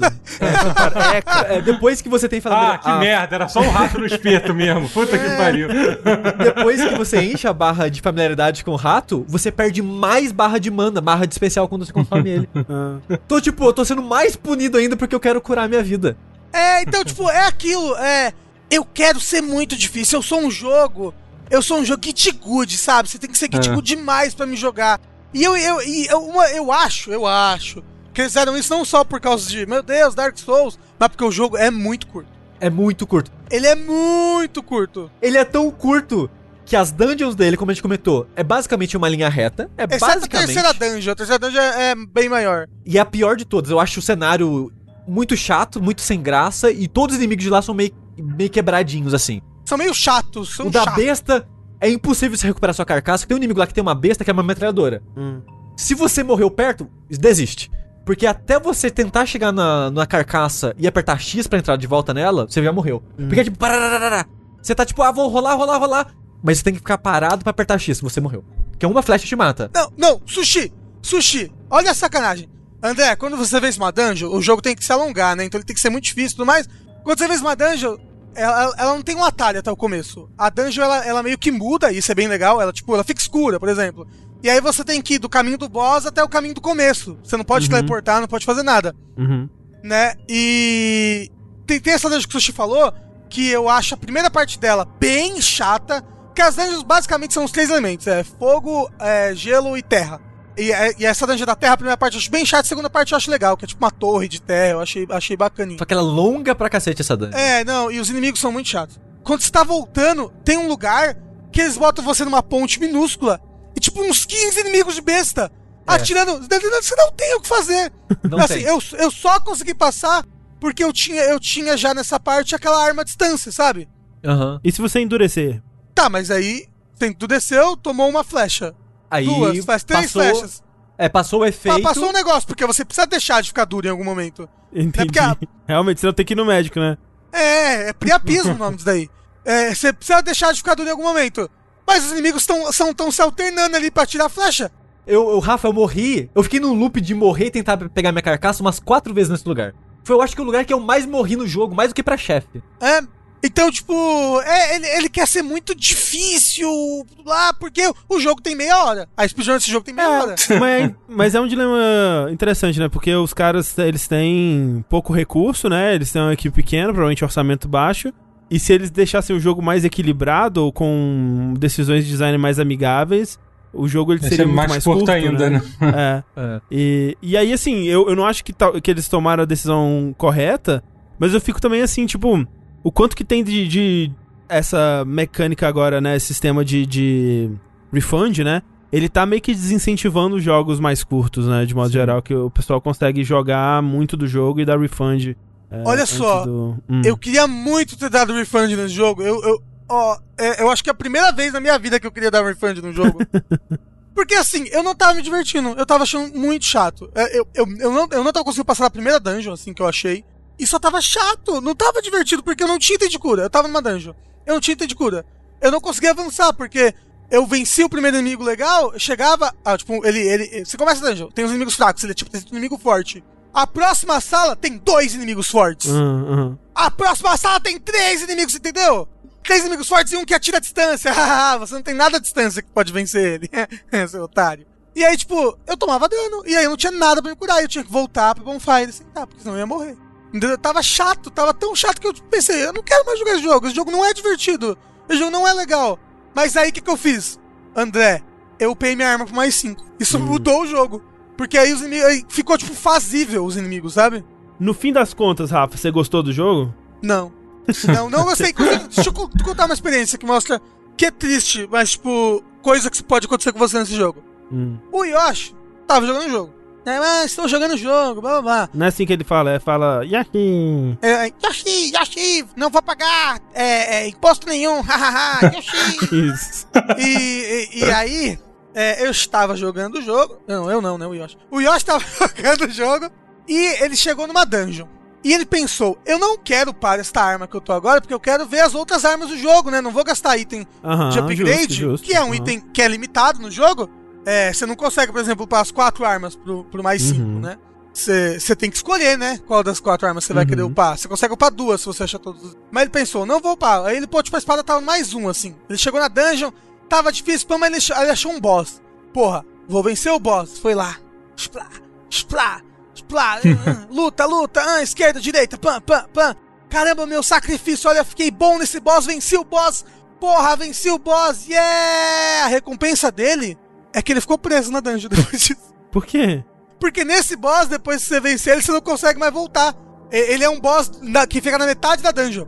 Depois que você vencer ele, você tem que Ah, vencer o resto da dungeon, senão você não entendi. consegue mais sair dela. E aí, dentro dessa metade pra frente, não tem mais lugar pra upar arma, Não não, tem ma- cura. não tem mais item de cura. Nossa. É, o boss, ele chegou, ele chegou no final do boss da dungeon, e aí, tipo, ele começou a lutar. E ele, tipo, não, não, eu vou conseguir vencer, porque eu tô dando, eu tô dando dano aqui na barrinha. E, tipo, ele tava dando um dano assim, tipo, de meio mindinho na barrinha, assim. Tutuc, tutuc, tutuc, tutuc, e ele foi, e ele foi, e ele foi. E eu, e eu, e eu tava ah, olhando e pensando assim, meu Deus, esse boss tem duas fases. E a primeira fase tem um HP minúsculo. Quando eu venci, eu nem vi a primeira fase direito. Ele tá na primeira fase é, ainda. e ele, tipo, penou pra passar da primeira fase. E, e não tinha como ele sair da dungeon pra ir pra outro Nossa, lugar. cara, não é é praticamente um soft lock. Não tem um homeward bone, um negócio assim? Não, Ele, ele tem, tem, tem. Não, não tem porquê, ô, ô Sushi. Ele não o Homeward pegou. Bone. Não, o, Ho- o Homeward Bone dele, o, o que, que ela te dá, sabe? É, Então, ela. no- assim que você conhece a, a, a moça checkpoint, ela te dá uma máscara que você pode voltar pra onde ela tá, mas você perde tudo. Ah. Igual o, o Dark Side. no Sei, Dark sei, sei, sei. Mas você volta pra onde ela tá. Exato, ela tá no começo da dungeon, pelo menos. Ele pode ir Não. embora. Não, porque depois do boss intermediário Ah, da não. dungeon, Ai, tem ela de novo. Eu esqueci Ah, não. disso. Puta que pariu. Eu tinha esquecido. Cara. Então, tipo, depois que ele venceu o boss, como ele não podia voltar, ele foi pra frente, na sala da frente tinha a Bonfire lá, né? A moça, ele falou Nossa. com ela pra se curar. Pronto, ficou preso na dungeon. Incrível. Assim, ele passou É. mais ou menos uma hora, uma hora e meia hoje, e ele conseguiu vencer, assim, sem item de cura nenhum, Cara, né? ó. Sem poder tomar Se divertindo dano pra nenhum. caramba. Imagina Não, que foi uma assim- experiência super divertida. Assim, não foi, não foi, não foi. O Não era Yoshi divertido. transcendeu aí, né? Não, Transcendeu, não, transcendeu, ele é- ele é outro monstro. Ele tá andando aqui voando pelos corredores. Oh! Ele tá o Galaxy Brain, assim, né? É, a- assim, eu, eu, eu joguei, né, o, o beta, né, o beta que teve do, do, do Mortal Shell, né, e assim, mas e quando eu terminei eu falei assim, cara, eu não vou jogar esse jogo quando sair, eu não vou, eu sei que a galera do meu chat me pedia pra jogar e tal, eu tô fazendo live, porque assim, eu amo os, jo- os jogos da FromSoft, adoro Dark Souls 1, O- eu na verdade nunca terminei o 2, eu terminei o 1, o 3, o Bloodborne, o Demon Souls e tal, mas é muito sofrimento jogar. Eu, eu, sofro É. muito jogando esse tipo de jogo, sabe? Entendeu? Cara, Sekiro, pra mim, meu Deus do céu, como eu sofri jogando aquele jogo. Cara. Mas é um sofrimento recompensador, né? Sim, você- porque assim, porque você o que vai. você se sente bem. É, porque o que vale a pena, o que faz eu aguentar esse sofrimento é porque, cara, os mundos que a, que a From Software faz são incríveis, assim, sabe? Tipo, além da jogabilidade, eu adoro explorar explorar os mundos, ficar lendo, ficar lendo as descrições da- das arminhas, ficar testando as armas, entendeu? É isso que me faz jogar, entendeu? Pra ter uma ideia, tipo, por exemplo, Nioh, que é um jogo que quem é fã de Dark Souls adora, eu não consegui jogar, por exemplo, porque eu achei Nioh, chega uma hora que fica muito repetitivo, fica matando o mesmo bicho e tal, ah, cansei disso, entendeu? E, pô, aí, tipo, então esse, esse. A única coisa que me anima um pouquinho de, sei lá, um dia tentar, tentar jogar em live e tal, com, as pessoas me, me ajudando, é que parece que o jogo é curto, né? Isso me deixou um pouco, um pouco ani- animado, animado de, É, ele é de curto, jogar. Mas, você- mas você pode ficar preso aí, né? É, pois é, pois é. A, a menos que você seja o Yoshi, que aí o jogo dura 40 horas, né? É. mas, a- mas agora, por exemplo, no Dark Souls, o jogo ele é difícil, mas ele é justo. E Sim. raramente você sente Fora o dois, caralho. é claro. É, o. rara- raramente você sente, tipo, caralho, o jogo tá me fudendo, sabe? Se você é difícil, se você tem uns bugs desse jeito, eu acho que você não. Você tá me punindo e eu me sinto punindo sem ter feito nada errado. Por exemplo, eu caí através do cenário duas vezes e morri, né? Eu tava jogando, dei um parry no bicho sem querer, clipei pra dentro do cenário e morri, caí pra sempre, entendeu? Mas a. Curiosamente, a versão de PC tem mais problema que a de PS4. Porque eu joguei no PS4 e não tive nenhum bug, nenhum glitch. O Rafa teve o problema do save, teve o problema de cu. atravessar o chão. O Heitor, ele falou que no jogo dele a, a habilidade de você virar pedra não funcionava. Caralho. Ele, de ve- ele Caraca, mas que bug esquisito, gente. funcionava a maioria das vezes, mas vira e mexe, ele apertava e não acontecia nada. Então, é, a, a minha habilidade de parry aconteceu isso também. De vez em quando não funcionava. E aí, tipo, vou dar o parry no inimigo. Não. Tomou. Nada, nada. Tomei na cara, não funcionou. Mas uma coisa, por exemplo, tem um elevador numa parte do jogo. E no meio do elevador, o, o André Campos e Totoro. Oi, sou eu. Uhum. Olha só, no meio do elevador tem um lugar que parece que dá pra você pular. Um lugar secreto. Falei, porra, pulei, né? Pulei, caí no lugar, tipo, era um chão, consegui cair. Fiquei preso na geometria, fiquei lá. Eu, eu já fiquei preso na geometria, porque tem um lugar que ele queria ser Bloodborne, e é uma floresta de túmulos. Hum. E eu tava andando meio que no andar, numa parte que era um pouquinho mais alta. Eu pensei, ah, eu vou rolar aqui por cima dos túmulos e cair pra estradinha central pra entrar na porta da dungeon que tá ali na frente. Eu caí no vão entre os túmulos e fiquei preso pra sempre. Sorte que eu tinha um item, o meu único item de bonfire, de, de Homeward Bone, digamos assim, pra voltar pra pro checkpoint. Aí eu consegui voltar sem problemas. É, eu, eu tive que usar isso daí também. Eu tive que usar esse item e aí eu consegui, consegui voltar sem perder as minhas, as minhas almas, tudo. Mas, mas olha só, eu acho que ele tava meio que no caminho certo esse jogo. Porque eu gosto da florestinha principal. Eu gosto que ela muda quando você volta com. Porque cada chefe que você mata, você pega uma glândula dele. E você tá levando essa glândula pra um NPC que tá nessa floresta principal. E quando você tá carregando essa glândula, o jogo ele fica mais difícil. Hum. Então essa floresta fica com uma neblina, troca os inimigos. E, a- e umas estátuas que tem espalhado pela floresta, elas começam a brilhar e você consegue abrir elas como se fosse um baú. E Isso. vários itens fortes estão nesses, nessas pedras, nessas estátuas. E essa parada do, da floresta ter que meio que dois lados, duas dificuldades. A florestinha em si é gostosinha de, de explorar. Tem uma parada mecânica que, tipo, ela é bobinha, mas é legal que tipo, você tocar guitarra. Você encontra uma parada que é meio que uma cítara, meio que um banjo, É uma, é assim. uma alaúde, né? Alaúde, isso. E você pode sentar no chão e ficar tocando. E tem até um troféu de você encontrar um círculo de inimigos tocando e você tocar do lado deles. Eles não te batem? eles batem, mas quando você ganha o troféu de tocar junto com eles antes deles Ah, virem tá. bater em você. Essas co- é, é coisinha boba, tipo, tem um final que você encontra um NPC que é tipo um bandido que não tá afim de atacar você. Aí fala, pô, você não tem uma comida aí não, eu tô com fome, você pode dar um rato pra ele. Aí ele, ô, você não tem uma bebida aí agora não? E um dos itens do jogo pra você aumentar a sua barra de especial é meio que, sei lá, uma bebida alcoólica qualquer. É um aguardente. é um moonshine aí. E se você der um moonshine pra ele, ele fala: Porra, cara, isso é muito legal. Bora virar BFF. E ele fala literalmente: é, melhores amigos pra sempre. e só viver a vida intensamente. E é isso aí. Você fala assim, o jogo acaba. Fica vocês dois tomando, tocando alaúde. e o jogo acaba, cara. E isso é uma coisinha muito boba, mas é muito legal, sabe? Uhum. Então, tipo, tem um gatinho no jogo que você pode fazer carinho no gatinho. Hum. Isso é legal. E é uma boa animação de fazer carinho, hein? Foi Sim. um tempo ali naquela animação. Tipo, o jogo ele tenta ter carisma e personalidade em vários pontos e até consegue de certa forma pra mim. O problema é que ele não é gostoso de jogar. Esse é o É, maior problema dele. ele-. Não, Ele e essas decisões de, de Exato. meu Deus, eu preciso ser difícil. É porque assim, um combate que não tá no nível de Souls, assim, eu acho que dá pra perdoar quando você pega um, um- um jogo que, né, tem uma escala de produção, um orçamento muito menor. Mas o- pela descrição, pelo menos, o que parece que quebra o jogo são essas decisões, tipo, coisas que eles decidiram fazer, que eles poderiam ter feito de outra forma, que provavelmente daria o mesmo, a mesma é, tempo de desenvolvimento, mas eles decidiram fazer de uma certa forma, talvez pra prolongar a duração do jogo, e que quebra vários aspectos dele, né? Quando eu joguei, joguei, eu, tipo, peguei. Não, cara, vou, vou zerar esse jogo. Eu zerei em uma sentada, que nem você te falou. Eu acho que eu peguei e demorei. Eu tinha jogado umas 3 horas antes, depois zerei em 5 horas. Sabe? Eu demorei umas 8 horas pra zerar o jogo. Ele não foi, ele não foi difícil. Mas ah, tudo que ele botava de difícil era chato. E não era recompensador, era só chato. Sim, é. Tipo, na floresta.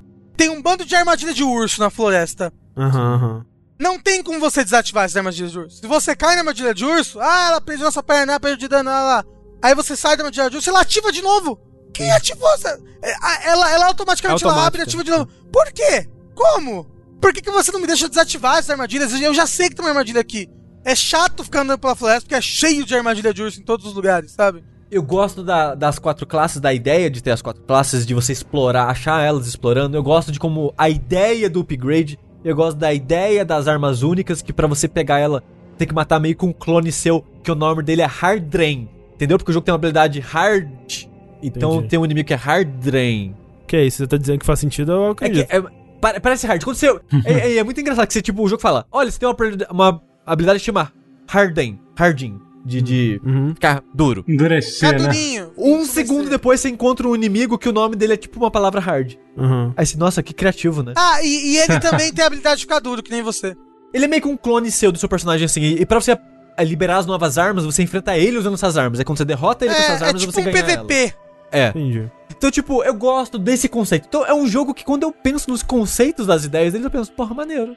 Mas a execução não, não foi pra frente. Eu acho que eles tentaram focar muito na parte técnica da beleza pra tentar chamar atenção. E conseguiu, porque chamou a atenção de muita gente. Mas eles tiveram que sacrificar outras coisas nisso. Pra mim, eu acho que, que ele, ele, ele peca em game design mesmo. Tipo, gente, item de cura. Se, se esse jogo tivesse não, um isso, item de isso cura. é foda. Se tivesse um item de cura, toda vez que eu da Bonfire, eu ganho 10 Cinco ratos. É. 10 ratos. Se o rato não, não usasse magia pra curar, pronto, ele já ser. É, um não, mas é porque, porque jogar Souls Souls like já é tanto sofrimento, você não tem que se preocupar em farmar item de cura, sabe? Tipo, já tem, já tem que se preocupar com tanta coisa, né, quando tá jogando esse tipo de jogo. Zerou o jogo, porque quando eu tava na, na terceira dungeon, acabou o item de cura na metade. Então o resto da dungeon foi um sofrimento.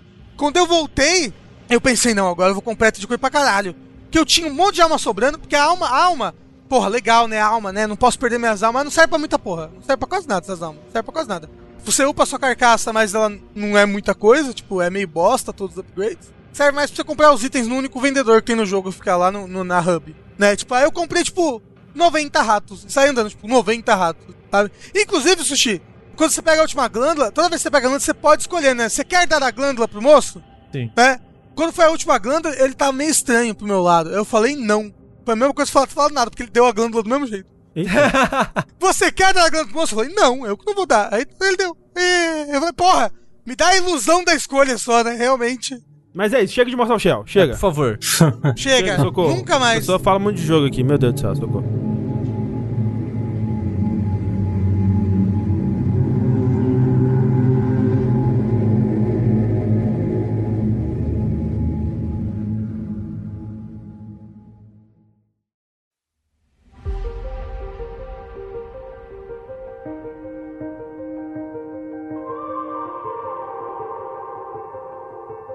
Vamos falar então de Tell Me Why, Totoro, que é o novo jogo da Dontnod, né? É o Nod, pois é, mas que é uma empresa que gosta de trabalhar, né? Impressionante, né? Estão sempre trabalhando em cinco projetos diferentes, Todo assim. dia lança um jogo, esse pessoal, É, pois é. Que tem um outro jogo pra sair. Qual, qual é? Não tem. Era ah, tá, é coisa de- Mirror, não é? É, Twin Mirror, é isso. Twin é, é. Mirror, isso. Que eu sempre confundia com esse, porque o Twin Mirror parece que vai ser um jogo sobre gêmeos, né? Porque esse é, o- e, e esse é o jogo dos gêmeos, né? E aí eu confundi. É, eu não sei. Eu acho que são sobre irmãos também, Twin Mirror, eu não sei. É... Eu não sei, é, não lembro. Não, eu acho que não. Na verdade, o, o- é isso mesmo. É porque é muito confuso. É, só tudo meio confundir, confuso. né? Mas é porque assim, a, eu tô vendo essa cola aqui, obviamente, mas é porque a, a Donod, ela trabalhou com a Capcom, com a Square Enix, com a Focus Home, com a Bandai e agora com o Xbox Game Game, Game Studios, né? Tipo, caramba, eles, tipo, eles trabalham É. tu- tudo que é publisher que tem, que tem possível. É, tem que, Assim, tem que né? lembrar, né, que o a Dontnod é o pessoal do Remember Me, né, gente? É, Remember Me, foi o primeiro jogo deles, por isso que eu falei a Capcom, né? que é um Pô, é que verdade. é, as pessoas não. Eu odeio ter que fazer esse trocadilho, as pessoas não lembram tanto. assim. Não, é triste, né? O jogo pedia tanto pra você lembrar dele, ninguém lembra do jogo. O jogo mais famoso do Dontnod é o Life Strange mesmo, né? É, Life Strange, sim. É, que Eles fizeram Que foi publicado pela Square. Enix, né? É, É o Vampire, aquele triste. é. O Vampir, pois é, Vampir, né? Que chama, sei lá como é que chama, né? Que é um Vampir. jogo. É. É, o, o, o Vampiro Caipira. Eles lançaram esse jogo Tell Me Why, que é um jogo que. Ele, a jogabilidade dele é muito parecida com Life Strange, assim. Ele joga de idêntico como Life Strange. A impressão que eu tenho é que ele é uma. Ele é um pouco mais simplificado, assim, tipo, as interações que você tem parece que são um pouquinho mais limitadas, que, que já não eram muito. Que nunca deram muitas opções, assim, pra quem não conhece o, o Life Strange, foi um jogo que jogava, tipo, sei lá, acho que o, o jogo mais famoso do estilo foi o. foi Walking Dead, Walking né? Dead, que, do, da Telltale, né? E tal, aquele jogo que você anda e conversa com pessoas, toma decisões, ocasionalmente pega um item e usa um É, item em algum então. lugar. É um adventure muito simplificado, né? Que ele É, reduz, isso. assim, as partes de puzzle a, tipo, encontrar o, o- a chave pra porta, né? Mas nunca tem nada muito que requer muito raciocínio, muita... Aham. É, e, e tem, é e, e tem muita exploração narrativa, né? Que é aquela exploração exato. meio Gone Home, de você, tipo. Ficou famoso por causa de Gone Home, de você, tipo, tá numa sala e observando cada objeto e, e Entender o que lembrando. aconteceu ali é, e tal, lembrando né? o que, que aconteceu e Mas tal. é, realmente ele é mais limitado porque, por exemplo, no, no num Life Strange, por exemplo, você vai conversar com alguém, geralmente você tem, sei lá, um- umas quatro, cinco opções É. do que dizer. E nesse, de vez em quando você tem quatro opções assim, mas geralmente ele limita pra duas escolhas, né? Uhum. Pois é, é são, são bem limitadas as opções. Eu acho que até a razão disso foi que o, Life Strange 2, no primeiro também, né? Mas o- o- os dois, na verdade, eles atrasavam muito pra lançar um episódio ou outro, assim. Era uma coisa absurda, assim. O Life Strange 2, então, que eu acho que era pior ainda, porque literalmente cada, cada episódio era passado num lugar diferente, então eles tinham que botar assets novos e personagens novos de cada um. Atrasou que foi um absurdo, assim. Levou quase dois, sei lá quanto tempo, levou um ano e meio pra terminar uma coisa que era pra sei, em seis meses, sei lá, sabe? A impressão que eu tenho, eu terminei só o primeiro episódio, é- também é um jogo em episódios, vai ser dividido em três episódios, né? A, a impressão que eu tenho é que você não vai viajar muito no jogo, né? Não, não passa essa, essa, essa impressão. É, a impressão é que vai ser tudo naquela cidadezinha, né? Ah, eu É, pois é. viajar no sentido de sair do cenário, você diz. Uhum. É, quer, exatamente, tipo, é. Ai, não vou viajar aqui. Uh, Ah, sim, sim. tô sim, viajando. Aham. É, não, a- até o pessoal do chat comentou aqui um negócio que eu tô lembrando de uma. Essa coisa dessas escolhas que tem no jogo. É, tem uma coisa que me incomoda muito em, em jogos tipo esse que meio que te colocam no meio de uma história que você, tipo, basicamente o jogo começa, vocês são. Vocês são, são, são dois irmãos se reencontrando depois de, de 10 anos e tal. E, e logo no início eles dão uma escolha de interação, assim. Parece ser uma escolha super importante, você acabou de conhecer os personagens, assim, sabe? Uhum. E aí, tipo, eles dão uma escolha, tipo, você aceitar ou não. É tipo, é bem no início do jogo, aceitar ou não um presente. E tipo, e eu fiz uma escolha lá que na minha cabeça o diálogo tava dizendo uma coisa. E, o- e o personagem fez uma ação completamente diferente do que eu achei que ele ia É fazer. Eu fiquei muito puto, sabe? Tipo. Não, isso, acontece muito. Às vezes você acha que vai ir pra um caminho e o personagem. Outra coisa completamente diferente. né? É, pois é. É, é, E é e isso louco. acontece muito nesses, jo- nesses joguinhos, né? Que tem, tipo, é, uma, fa- uma frase aí, a frase é Sim, concordo com vocês. Ah, tá ok. Né? Sim, eu concordo com você, sua piranha nojenta. Exatamente. Eu E te um odeio. na cara é, tipo, é, tipo, pelo menos eu não sabia que você ia fazer isso. Como é que eu ia saber? Isso É por isso que bom, o quê? A, a melhor, a melhor coisa que eles fizeram, que a Dontnod fez pro gênero e que só funciona em Life Strange 1, é a porra do negócio de voltar no tempo, velho. A melhor coisa que esses É, jogos tinham é a mecânica né? de voltar no tempo. Aham.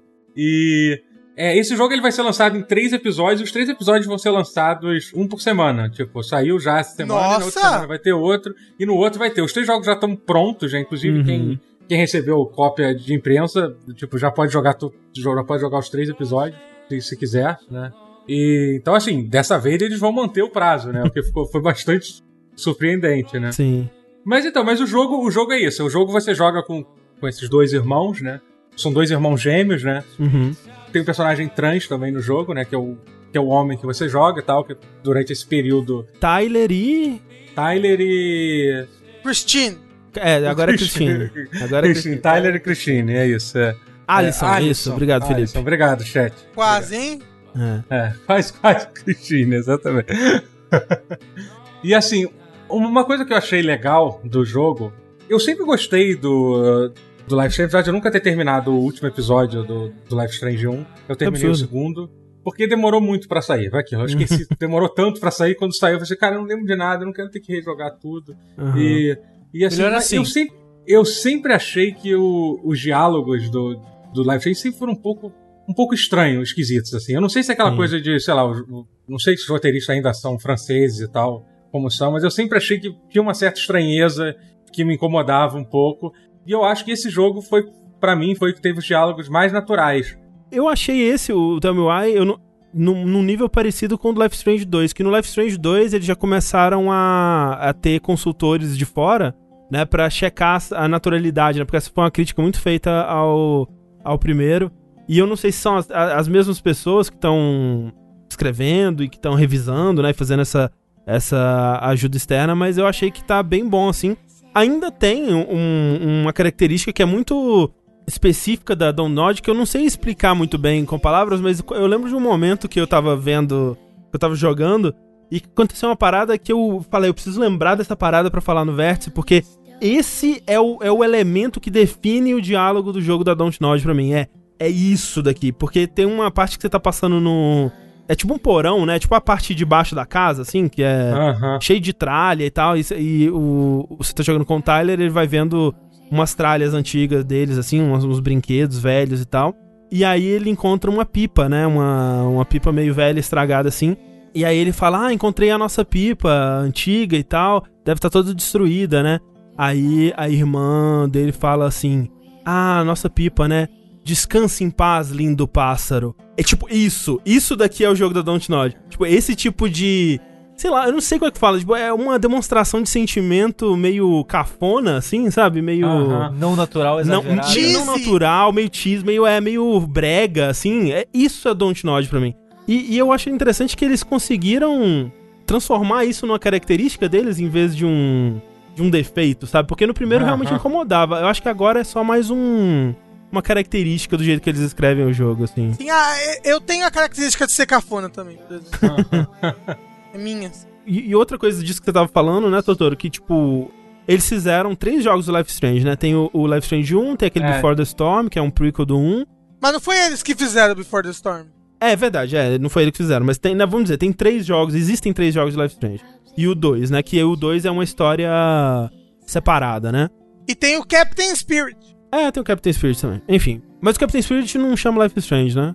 Enfim, mas é, é- tudo se passa no mesmo universo, né? Esse daqui não dizem necessariamente se se passa no mesmo universo, talvez tenha alguma coisa que defina isso. Tem magia? Mas ele É. ele é muito é, Life is Strange. E eu até fico pensando se eles não chamaram esse jogo de Life is Strange, porque eu acho que o 2 ter sido chamado de Life is Strange 2 trouxe muitas expectativas para as pessoas que eram muito fãs do primeiro. Eu lembro que muita gente já entrou pro 2 meio decepcionado de não ser a Max e a Chloe ou aquela galera que, que, Aham. que tinha sido apresentada no, no, no primeiro. E já meio que assim, tá, Life is Strange, mas eu não sei se eu gosto desses personagens e tal. E ficaram meio que mente fechada pra uma nova história, né? E eu fico pensando se, se é esse o caso do, do motivo deles não terem chamado esse de Life Strange.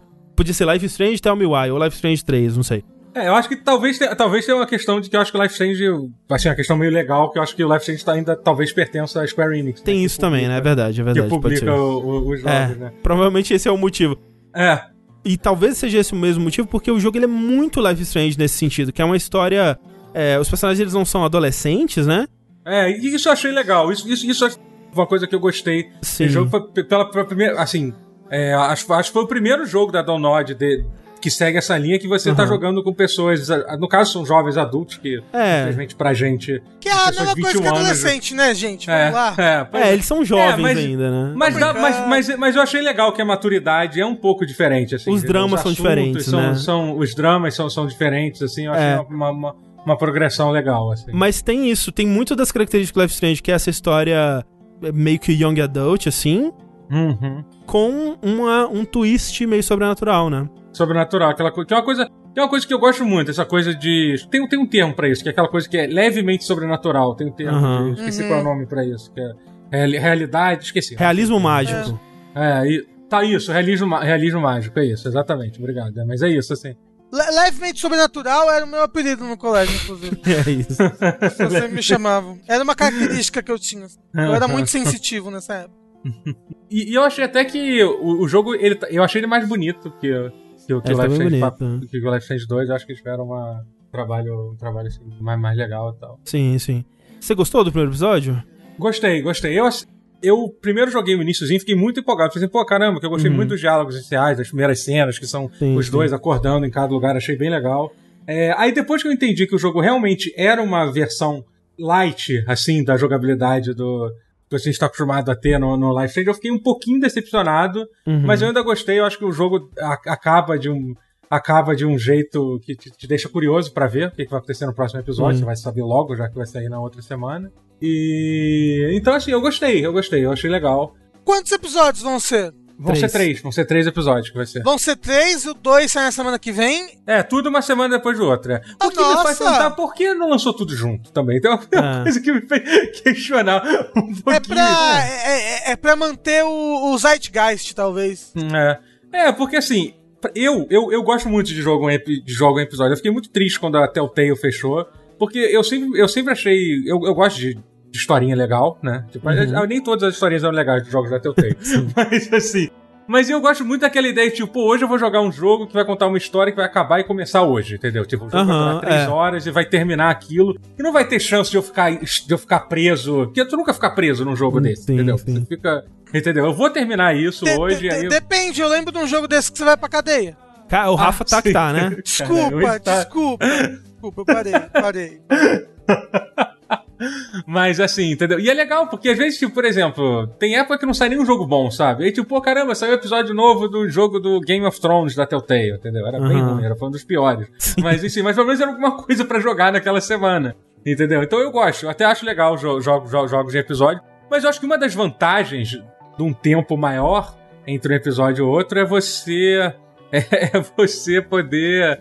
Talvez modificar algumas pequenas coisas baseado. Não tô falando que o jogo tem que se mudar porque os fãs não gostaram. Fazer tipo Sim, sim. novela da novela, sabe? Não, fulano de tal é legal, não, não pode Aham. mais matar. Entendeu? Mas assim, fazer pequenas modificações, até corrigir bugs do jogo, assim, sabe? Que. E assim, eu acho que o fato do jogo ser lançado um por semana, obviamente, tipo, não vai ter mudança. Ah, é, com de- certeza. De um jogo E, eu outro, né? gosto, assim, e, e, na verdade isso só funcionou com o Life Strange primeira temporada e com o Walking Dead primeira temporada, que era, eu gostava do tempo de espera entre o- os episódios, assim, porque é, tinha muita gente jogando e os episódios eram todos muito bons, assim, eles sempre terminavam com coisas muito instigantes e Ah, tal. sim, sim. E dava vontade de discutir, de, de, de teorizar e tal, e isso era legal. Mas não funciona pra todos, assim, especialmente porque todos os outros jogos da, da Telltale pra mim foram inferiores, assim, mesmo os que eu gostei bastante, tipo Tales from the Borderlands e tal, ou até o Wolf Among Us, a primeira temporada. E eu acho que Life Strange 2 pra mim é uma decepção sem, sem tamanho, assim. Esse daí eu, eu quero ver como é que vai ser isso, mas eh, de qualquer forma não vai dar muito tempo pra, pra esperar, já que vai ter uma semana de, de espera, né? Então vai ser. Aham. Vai ser como um seriado de TV aí que vai lançar um por semana. Um- Uma sinopse básica, assim, né? Sem dar muitos detalhes da história, mas é. Como o Totoro disse, você tá acompanhando esses dois gêmeos que estão se reencontrando pela primeira vez em 10 anos. E. Sem entrar em detalhe, por mais que seja a primeira cena, é uma primeira cena um tanto quanto chocante, assim. Mas Uhum. o Tyler, ele fez uma coisa no passado dele, relacionado ao convívio com a mãe, que fez ele ficar meio que preso durante esses 10 anos. Ele era ainda criança, né? Mas tem todo aquele lance do, do Juvie, né? Que é o, o tipo, é o- é a FEBEM, como é que chama o- o- hoje em dia, né? Eu não É, sei. ca- é. Fundação Casa. Fundação Casa, isso. Que não chega a ser uma prisão, né? Ele trabalhou muito com. É quase como uma, escola, né? Uma escola fechada ali, onde ele até. reformatório, tipo um Tipo um reformatório. reformatório onde ele ficou. eh, Ele. Até depois de um certo tempo ele tinha a liberdade pra, sei lá, ir visitar a irmã dele se ele quisesse e tal. Mas ele decidiu não, ele disse que não tava pronto, esse tipo de coisa e tal. Mas, enfim, dez anos depois eles estão se reencontrando agora. Ele tá largando eh, de vez a- a- o- a- as instalações onde ele morou esse tempo todo. E eles estão, né, eh, retomando a relação que eles tinham, que era uma relação muito próxima, né? Que eles eram gêmeos. E gêmeos, normalmente, eles têm essa relação muito próxima. Mas mais que isso, eles são gêmeos mágicos. Né? Porque Uhum, o é, lado. literalmente. É, o o lado. Quem virou com balde d'água? É, eu ia perguntar isso. Quem, que- quem tem o poder legal de virar animal e quem vira água? É. E o, o, o poder que eles têm é que eles conseguiam se comunicar telepaticamente, né? Eles conseguiam um ouvir a voz do outro. E agora, quando eles ficam um tempo juntos, eles começam a reviver algumas das memórias de, de infância. Então, nesse tempo que ele ficou preso, ele mandava zap pra irmã dele. Não, porque acabou. E inclusive é uma coisa interessante porque é, eles eram muito crianças ainda. Então, ao longo da- do crescimento deles, eles começaram a se convencer de que era só tipo a imaginação deles e tal. Eles nem acreditavam muito mais nisso. E aí, quando eles reencontram, começa a acontecer de novo e eles, eita, né? E um poder novo que surge agora também é que eles estão conseguindo reproduzir memórias deles em, em 3D no ambiente, assim, né? Tipo, eles tentam relembrar, eles fogam, tipo, o botão que dá é foque no seu elo, no elo da, da, de irmandade, né? Aí você foca no seu elo e você consegue ver memórias relacionadas a, ao passado de vocês, assim. O lance, né, e isso se torna uma mecânica no jogo, é que são memórias, né? E as memórias, elas nem sempre são condizem com a realidade. E toda a história do jogo é muito sobre isso, é sobre eles contarem essas memórias, né, e, e conversarem sobre como eles lembram que as coisas aconteceram e confrontar isso com os fatos, com verdades, com o que realmente aconteceu, com é, conversando com pessoas que, que viveram essa época, né, adultos e tal. E isso se torna uma mecânica e até me lembra muito Tacoma, por exemplo, o, o segundo jogo do pessoal do Gone Home, que quando você to toca a memória, aparece meio que fantasmas dos personagens andando pelo cenário, você pode acompanhar eles, uhum. ver é, a memória acontecendo ali em tempo jogaço, real. Jogaço, tá? É. Tem uma parte específica que acontece uma coisa que é muito legal, que é assim, que os dois se lembram de uma... Isso. Não sei se você jogou essa parte, André. Joguei no mercadinho, né? Do mercado, é. Que os é. dois se lembram de uma cena só que cada um lembra da forma diferente, entendeu? E aí foi até engraçado que eu, eu tava jogando e na hora pensei, pô, caramba, é tipo, é tipo Rashomon, isso. Imediatamente Exato. Esse tipo de coisa que eu tenho às vezes raiva de quem escreve. Você não precisava ter dito. Aí o cara falou assim: ah, o personagem falou o que, que eu pensei é assim. Tipo ah, Rashomon. Né? Porque, é, tipo Rashomon. Eu falei assim, porra, não precisava ter dito, sabe? que é Rashomon? Rashomon é um filme do Akira, do Akira Kurosawa, que foi um dos primeiros filmes a, a botar essa, essa coisa de você confrontar as, as versões diferentes de, de um ah. mesmo acontecimento. Entendeu? Do narrador não confiável, né? É, assim, é do narrador não confiável, não exatamente. Foi o conceito memórias... do narrador. Não, é, não, não, é, não é Memórias Póstumas, não. É como é que é? É Memórias Póstumas de Brás Cubas? Não, não, não, não, não. Memórias Póstumas de Brás Cubas? Não, não, é, é, o Memórias Póstumas de Akira Kurosawa. Não, é o Memórias Póstumas de Akira Kurosawa. É o da Capitu e do Bentinho. Como é que é o nome dele? É o... Cara, como é que chama esse livro? É o... Polêmica de Twitter que chama. Isso. Caralho, como é que ele chama o livro da Capitu e do Bentinho? É, Dom, Dom Casmurro, Casmurro, Dom Casmurro. Obrigado. Isso, obrigado, é o Dom Casmurro. É. Agora o chat só Dom Casmurro. É, obrigado, chat. Mas aí é legal que você tem a escolha no jogo de escolher qual memória você quer seguir, entendeu? Eu achei, eu achei, uma, achei uma mecânica legal e ao Sim. mesmo tempo eu fiquei um pouco, sei lá, porque só, só apareceu uma vez isso, sabe? Pô, podia ter aparecido mais coisa. Eles pensaram uma coisa tão legal, podia ter usado mais, né? Mas eu acho que isso meio que resume também, não só jogos em episódios, que tem que ser coisas muito. Tem que ser experiências meio reduzidas, assim, uhum. como esse jogo específico, assim, que ele é um pouco mais limitado, ele te dá menos escolhas que o, que o normal, assim, sobre esse tipo de jogo. Mas uhum. ainda é uma história legal e, e, a, e a relação dos, dos dois, dos dois, dos dois irmãos é, é, é, é, bem interessante, assim, conforme você vai descobrindo como é que foi a criação deles e tal, sabe? É... Assim, eu vou dizer que esse jogo ele me pegou muito forte, assim, porque eu acho que eu, eu, eu, nunca vi um jogo que eu me identifiquei tão pessoalmente com alguns dos temas que ele introduz. Não com a parte do, do personagem trans, mas a, a o lance do, da, da, da, história deles com a, com a mãe, né? E a relação e tal, e o que aconteceu ali. É óbvio, né? Não, não em detalhes específicos, mas eu nunca tinha visto um jogo tratado do que ele trata e, e foi muito, assim, foi muito forte para mim. Mas é legal porque uma das coisas que a gente até comentou num vértice recente é que ele é um jogo que ele tá tentando ao máximo fugir de da forma como esses assuntos são tratados. E é, é um jogo corajoso, assim, porque ele pega é, alguns. Ele, parece que ele fez um, um best-of dos temas que é muito difícil escrever bem para, né? Que é uhum. personagem trans, cultura de nativo americano e saúde mental, sabe? Ele, tem, ele lida com essas três coisas e resta saber se eles vão conseguir né, é, lidar bem com todas essas coisas e escrever bem é, os conflitos e, e, e, dramas desses personagens dessa forma. É aquilo. Eu, né, do meu ponto de vista, joguei, achei que eles fizeram um bom trabalho é, do que eles se proporam, mas eu também, quando joguei The Last of Us 2, eu pensei, poxa, isso é uma boa representação de personagem trans. E depois eu fui ver que na verdade não era, né? Quando eu vi pessoas que tinham mais experiência e lugar de fala para dizer isso. E realmente percebi que tinha muitos problemas. Eu quero ver, né, quando esse jogo já tiver mais tempo para ter sido consumido aí, digerido por muita gente, pra ver o que essas pessoas vão achar, mas... É, então, deixa eu só rapidinho sobre isso. Tem Sim. uma review muito legal, falando, tem um artigo muito legal que você acha que no Kotaku da Austrália, que uhum. foi, cara, que assim, é uma coincidência muito louca. Que é, é um artigo feito por um dos jornalistas do Kotaku da Austrália, que ele é um homem trans e é um gêmeo também, entendeu?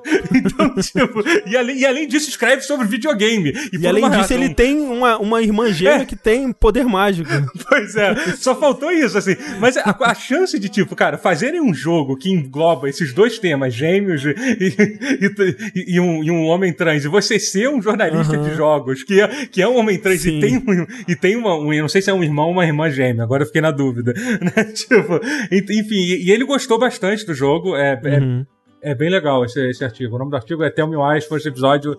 First episódio é muito bom. First episode is sure real, assim. Então, ele gostou bastante, assim. Eu, tipo, eu também não. eu- é, é foda a gente falar so- sobre isso, porque realmente a gente não tem. Tem zero lugar de fala Sim, pra, sim. pra avaliar, tipo, como foi isso, como isso foi bem representado. Mas eu, eu achei legal, mas, tipo, sei- quem sou eu? É. pra, pra- pra falar além disso, sabe? Mas eu achei, eu achei bem legal esse artigo. Uma coisa que eu achei interessante é que, assim, é, ele não.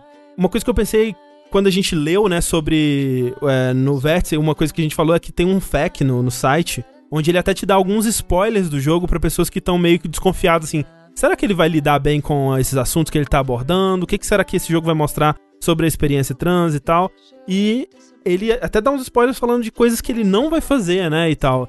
E quando eu vi, quando eu li esse texto, eu pensei, pô, eu acho que eles vão evitar cenas de conflitos onde personagens levantam a, a identidade do, do Tyler ou que pessoas sejam preconceituosas e tal. E eu fiquei surpreso que eles não levam, não, não, eles não fogem disso, né? Você até É. encontra é, um personagem que fala, fala alguma coisa assim, nossa, tá parecendo uma mulher, é, tá parecendo um homem mesmo, né, e tal. Só que é uma cena que ela é feita pra ser desconfortável e que você tem como responder a isso, né? E você tá no controle da situação ali e tal. Aham. E em outros momentos ele faz de forma mais sutil que muitas dessas pessoas que estão encontrando o pela primeira vez estão encontrando ele pela primeira vez, né? É, só tinham encontrado ele antes quando era uma, é, uma criança e tal.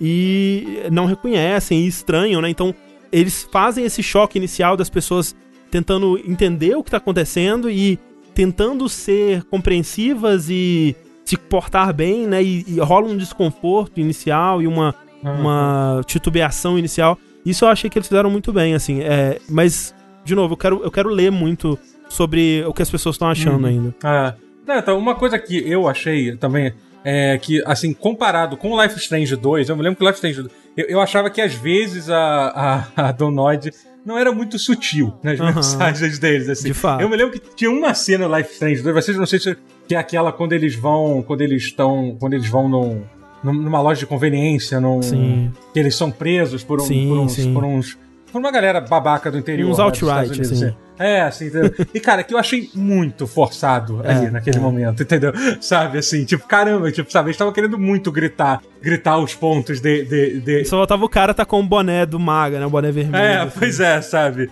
Assim, olha, os Estados Unidos é um lugar que realmente a gente não pode duvidar de nada, Não, de fato. né? É tipo South Park, sabe? Vocês lembram do Sou- South Park 2? Acho que a qualquer momento pode vir um bando de redneck te bater. Uhum. Eles saem de uma van, de uma van, de não, de uma picape e vêm te bater. Eu, eu, eu acredito muito nisso. Cara, depois que eu comecei a acompanhar aquele canal do YouTube, o All Gas No Breaks, eu não sei se vocês já viram Não, os vídeos não. que é do... Cara, eu recomendo muito que é um cara que ele vai pras reuniões mais, pros lugares mais bizarros dos Estados Unidos. Tipo, eu comecei a acreditar completamente nisso Sim. que, o- que, o, que o Rafa, que Mas- o Rafa tá falando. Não, não, não, não. p- Lion King, não, Lion King não. Tiger King, pelo amor de Deus. Sim, É. mas Você então, é isso, é, é isso que a gente fala. A ficção, ela não pode ser tão maluca quanto a realidade, entendeu? Não, a ficção, cara, ela não. tem que puxar um pouquinho o freio. É. Porque senão parece bizarro. Inclu- Inclusive, esse canal, o melhor, melhor comentário que eu já vi, eu falei assim: caramba, todas as pessoas que esse cara entrevista pa, pa, parece um NPC de GTA. Tipo, Vai ser literalmente assim que, assim que, eu, que eu me senti vendo. mas assim, mas sobre. Mas, mas então, voltando a falar do jogo, eu achei isso. Eu achei, eu achei as, as, as coisas mais.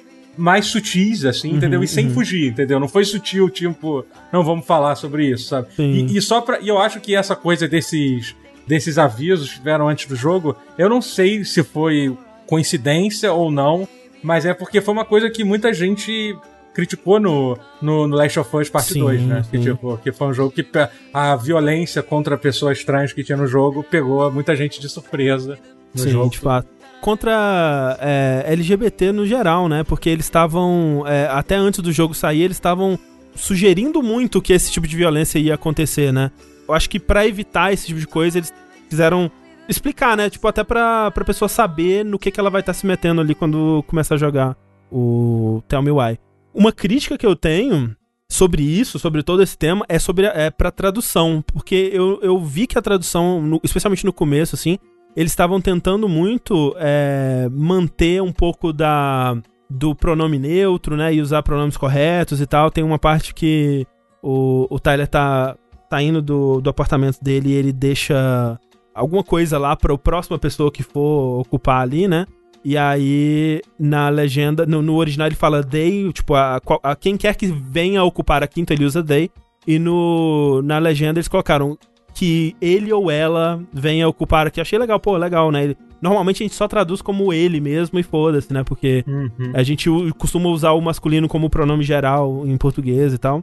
Achei, achei legal. Só que eu acho que rolou algum problema na compreensão do, do texto do jogo no, no que o jogo tava querendo fazer com os personagens, porque assim, o Tyler. Tyler não é o primeiro nome que ele usa, né? Ele, ele chegou a usar um outro nome que, chama, que é Ollie, né? O jogo ele não faz dead name, mas quando o Tyler era criança, ele usava o nome Ollie. Foi o primeiro nome que ele escolheu para ele e depois ele é, decidiu pelo nome Tyler. E deve ter rolado alguma confusão com o tradutor, porque ele acha que o nome Ollie é o dead name do Tyler. Então toda vez que tem diário ou diálogos envolvendo Ollie, ele usa o pronome feminino pro Tyler. E aí eu fiquei meio assim, putz, eu, eu, eu sei que foi uma falha do tradutor, mas talvez quem não, quem não tá jogando, quem não, quem não consegue ler o inglês ou não, não entende o original, talvez ache que o jogo tá usando dead name, fazendo algo. É, ou, ou, ou então acha que esse é o dead name do. do exatamente, exatamente. Então eu vi essa, essa falha aí na, na tradução e. Eu não sei, não sei nem se tem como fazer um patch pra tradução ou coisa assim, mas parece que foi um ah, erro. É, é, é, às vezes, assim, às vezes é aquela. É que assim. É porque, é porque também traduzindo. É, traduzindo, talvez a pessoa. Não, não, não tem nem tido a informação correta. Exato. O texto, na verdade, por né? parte, né? o contexto. É, o tradutor muitas vezes traduz sem nem ver o jogo, né? Então é foda é, mesmo. É. Mas enfim, é, eu tô gostando. Eu acho que eles, eles conseguiram, de novo, dar uma. Situações interessantes usando essa mecânica da, da memória, né? É interessante isso de você, dessa coisa Rashomon, de você ver, encontrar a verdade, né? E ver como que as memórias deles estão erradas, né? Como que as nossas memórias de infância elas podem moldar a gente, mas ao mesmo tempo não estarem necessariamente baseadas em, em fatos, né? Você diria que esse é o prequel do Remember Me? É o prequel do Remember Me. É que é, é o Remember mais ou menos Me, esse daí. Não, né, gente? Esse é o prequel do And Nothing But a Heartache, né, que é o próximo isso. jogo que eles vão fazer. É isso. Enfim, é Tell Me Why. E lembrando que tá no Game Pass esse jogo. Game então, Pass, assim, é, é, pô. Então, hoje em dia, a nossa mãe, a nossa mãe de 2020, o Game Pass aí, que, que, que, que nos dá, que nos provê todo, todo o entretenimento. Assim, eu quero muito jogar ele quando tiver lançado, daqui a duas semanas. Uhum, quando tiver lançado os outros dois episódios, porque é que nem série. Tá tendo uma série super legal agora, todo mundo falando bem, que é o, que é o Lovecraft. O Lovecraft. Não. Lovecraft Country, é. Isso, o Lovecraft Country. E eu quero muito assistir, mas eu não quero ver um episódio por semana. Então eu vou. Vou esperar terminar a temporada e eu assisto. Vai ser a mesma coisa. André, você quer estragar a vida das pessoas no chat que estão fazendo referência a Berserk? É porque as pessoas acham que é, a letra de, de, da música de Berserk é Tell Me Why, mas é Tell Me What, né, gente? Não Why. What? Até o Rafa, quando ele foi cantar a música aquela hora, ele falou What sem perceber. É, é porque Tell Me What, Tell Me What, Tell Me What You Want. Né? É. E o Rafa ele foi contar Tell me why, tell me why, tell me what you want. Exato. O Rafa cantou isso e ficou surpreso quando você corrigiu é. ele. Tell me what you want. É, o, o, o, pessoal do chat tá vendo que esse jogo vai sair pra Play 4 e pra Switch, é porque o jogo é publicado pela Microsoft Studios, né? Então não, acho é. que não, não, não, não, deve, não deve rolar. Não sei, só quando sair o Game Pass pra PlayStation 5. Aí, isso. aí sai.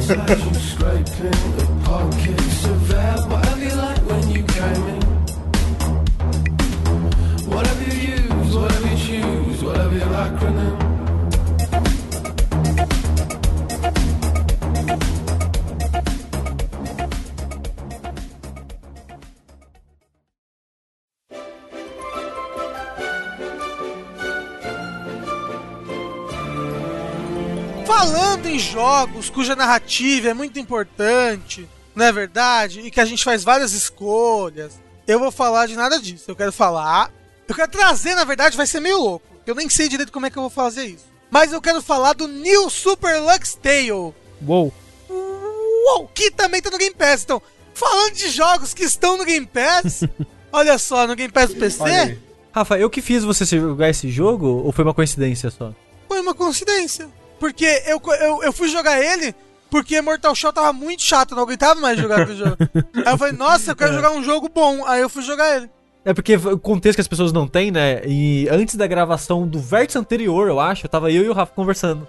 E eu vi, acho que na tela de algum lugar, passando cenas do, desse jogo. Eu falei, caralho, esse jogo é a cara do Rafa. Eu perguntei, Rafa, você já jogou esse jogo? Ele, olha que coincidência, eu tô olhando pra esse jogo agora no meu PC. Ah, é, é, é verdade, eu tava olhando pra, pensando em instalar. Aí eu instalei, né? Deixei instalado pra jogar. E aí eu tava jogando Mortal Kombat e falei, meu Deus, é muito ruim, né? É chato. E aí eu fui jogar New Super Lux Tale. Mas o que é New Super Lux Tale? Eu queria saber. Eu queria saber como que esse, que esse jogo conseguiu existir. Porque é muito louco, porque teve o jogo Lux Tale, né? Que era um jogo de VR, blá blá blá. E aí teve o Super Lux Tale, né? Feito pela Playful Corp, publicado pela Microsoft, pro Sony e pro Windows. E aí, esse New Super Lux Tale é o Super Lux Tale, o Super Lux Tale, que lançou em 2017. É bem confuso. então, é o mesmo jogo, é o mesmo jogo, só que refeito. Eita. Que foi lançado é, originalmente pra, como exclusivo de Switch. Ele foi, ficou um ano É, exclusivo de isso, Switch. o New Super Lux Tale lançou ano passado, exclusivo pra Switch, e é o Super Lux Tale, só que refeito, super melhorado. E tipo, me parece muito que alguém tinha uma visão pro Super Lux Tale, e essa visão não foi alcançada. E essa pessoa falou: não, vamos fazer isso daqui ser. Ser o que eu quero. E foi. Porque, tipo, o Super Lux Tale, ele é, ele é bom. Eu gostei muito quando eu joguei ele, eu até recomendei bastante. Pô, você tem, você tem uma criança em casa, nossa, ele é um jogo perfeito pra criança. Porque nele você, não- você apesar de ter sido uma coisa que as pessoas criticaram muito, você não precisa mexer a câmera no, no Super Lux Tale. A, a câmera se mexe sozinha, você só, tipo, ela é fixa, né, conforme o ambiente que você tá. E pra dar um pouquinho de contexto a mais, ele é um jogo de plataforma 3D, né, Rafa? É, ele é um jogo de plataforma 3D, é, Collectathon, meio, né? é, meio, meio Collectathon, assim. Ele, ele lembra um pouco o esquema de fases. Ele lembra um pouco o, o Donkey Kong Country Returns e o Tropical Freeze, sabe? Você entra numa fase nessa fase tem, tipo, letras pra formar a palavra Lucky. Tem uma página secreta nessa fase. Se você pegar mais de 300 metros nessa fase, você ganha uma outra página. A página são os coletáveis. E quando se termina a fase, você ganha uma, uma, uma última página. Então você tem quatro páginas pra pegar por fase. E aí, o New Super Lux Tale, ele tem as mesmas fases, mais ou menos, na verdade, o mesmo conceito das fases, só que tudo refeito. Então, por exemplo, agora na tela tá passando uma fase que é. que uma- coisa bem legal é que cada fase tem, tem a sua própria historinha, tem o seu próprio motivo daquela fase tá, tá existindo, né? Isso não tinha no jogo original ou não? tinha, Isso- isso- tinha, tinha, mas era, era diferente. Por exemplo, essa fase que tá aí agora, você tá tipo num show. Esse, esse show tá começando, é um show. Tipo, um show de uma cidade interior. E Só que os membros da banda do show não estão. Não sei onde eles estão. E você tem que procurar esses três membros da banda e trazer eles de volta pro palco. Basicamente você fala com Uhum. eles e eles, eles aparecem lá no palco. E tinha esse mesmo conceito, porque tinha, tinha uma fase da banda antes, só que, tipo, sei lá, tava sem luz, aí você ligava a luz. Tava sem não sei o que, aí você ligava não sei o que. Ah, tá sem energia elétrica, aí você ia no outro lugar e ligava energia elétrica, acabou. E, e todas as fases do Super Lux Tale, elas eram tipo quase que ilhas voadoras, sabe?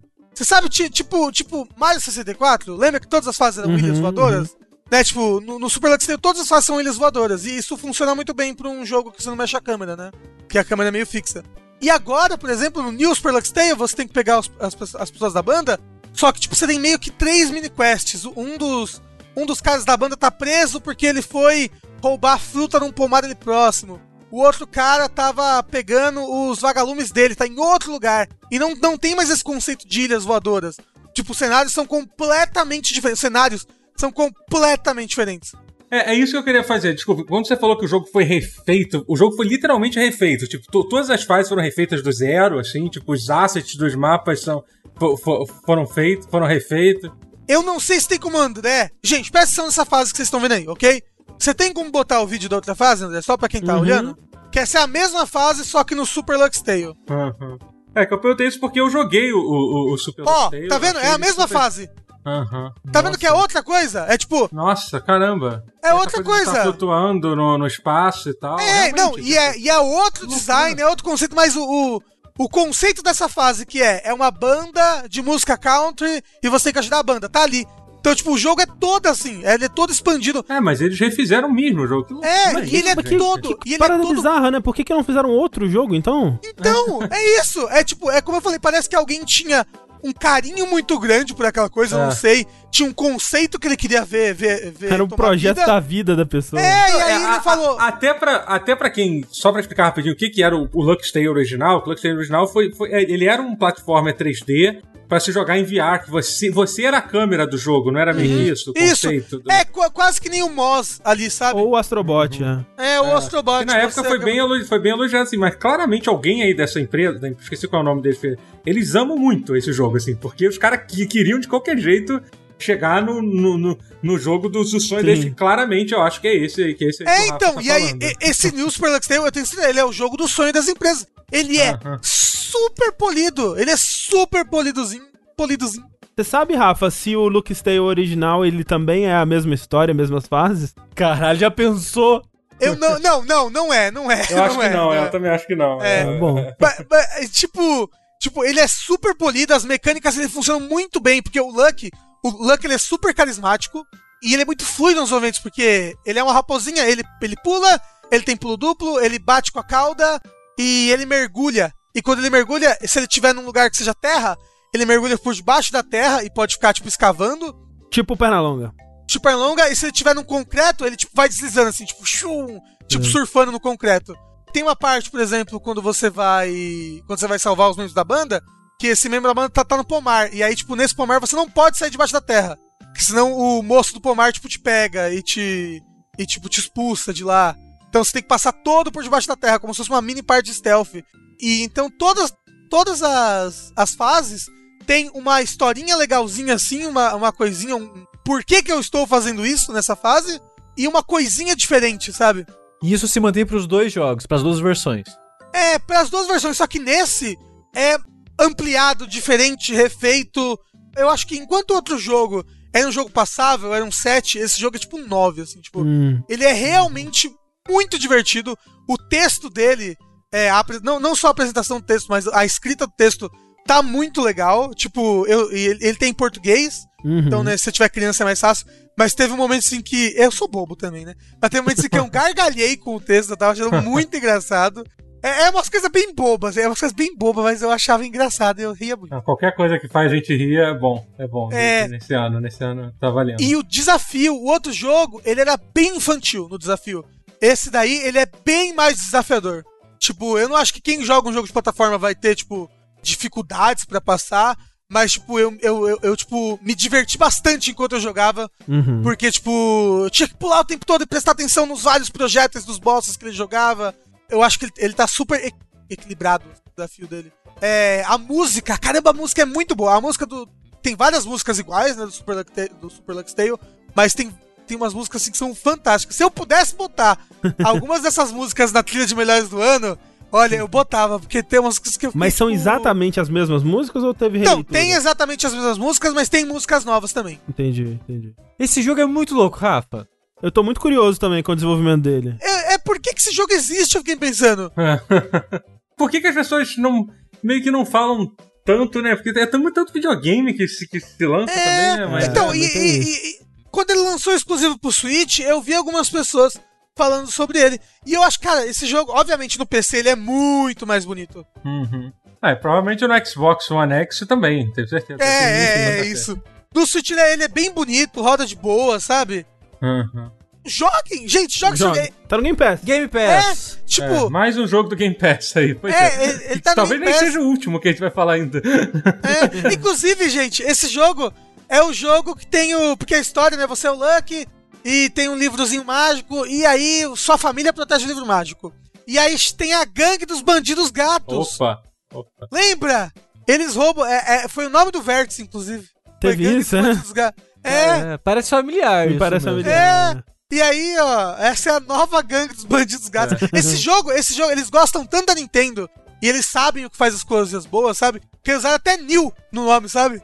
New Super Lux Tale. É verdade. O L Destroy perguntou: é bom no nível de A Hat in Time, que é outro jogo que você falou aqui no Vértice?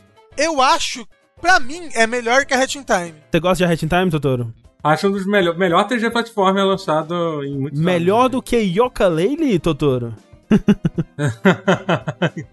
E se bem que. eu- Ah, engraçado você. Mas teve aquele, aquele segundo. Aquele segundo Yooka-Laylee Não, o bem segundo é legal, o aquele- segundo é legal. É, mas é que o primeiro realmente. é- O, o negócio da Hatching Time é que o Hatching Time é mais adulto. Uhum. Né? Tipo, esse jogo é, é é bem bobinho, é bem infantil, tipo, a escrita, o texto. O Hatching Time, ele é mais sarcástico, ele, ele, ele tem uma, uma escrita muito mais, tipo, Psychonauts, assim, É. sabe? E Raposa é legal, gente. Eu, eu, eu tava falando que o Game Pass é uma coisa que tá me sustentando nessa quarentena. Outra coisa que tá me sustentando é um canal de YouTube de um. Como é que pode dizer? Um. Um lugar de proteção de raposa. Uma, é uma, uma mulher que tem várias raposas e tal, eu fico cuidando delas. Então, assim, eu só jogo com uma raposa nesse jogo. Rapo- Raposa é um bicho. Raposa. Pode ter raposa de estimação? Então, os Assim. russos. Os russos domesticaram as raposas. Esse foi, foi uma das últimas gr- grandes coisas que os russos fizeram recentemente. eles conseguiram domesticar as raposas, eles fizeram, ficaram cruzando lá. Hoje em dia já existe. Mas assim, raposa, se você for num santuário de animal e tal, são os bichos assim, de boa, assim, sabe? Você pode ir lá. É, a, a raposa domesticada, ela é quase um cachorro, né? É. O que é legal da raposa é. Eu, eu, eu tenho visto. ah, Desculpa estar falando de raposa aqui. é Não, por favor. Eu tenho visto muitos vídeos de raposa. Traga É o conteúdo de raposa pra gente. Ela, ela, tem um, ela, não- ela tem um comportamento diferente. Ela é, tipo, ela é quase que se um mundo alternativo onde existia um animal que não age nem como gato nem como cachorro, entendeu? Eles têm uma- um comportamento próprio, muito louco, assim, que não é, é bem diferente dos dois, sabe? Não, é, olha só, ela é um meio termo, por quê? Porque ela abana o rabo, tá? A raposa domesticada, ela fica abanando o rabinho, é- ela tem um jeitinho de cachorro, mas ela é meio tipo gato, assim. A raposa que tem que chegar em você, entendeu? Se você fizer movimento brusco, ele ele- ela vai assustar. Ela, ela, tipo, que nem ga- é, gato, ele gosta muito de estar no mesmo cômodo que você. Uhum. Não necessariamente com você pegando ele o tempo todo, mas ele gosta muito de estar junto. A raposa é a mesma coisa. Ela gosta de estar ali, ela tá ali. Ah, eu tô junto aqui.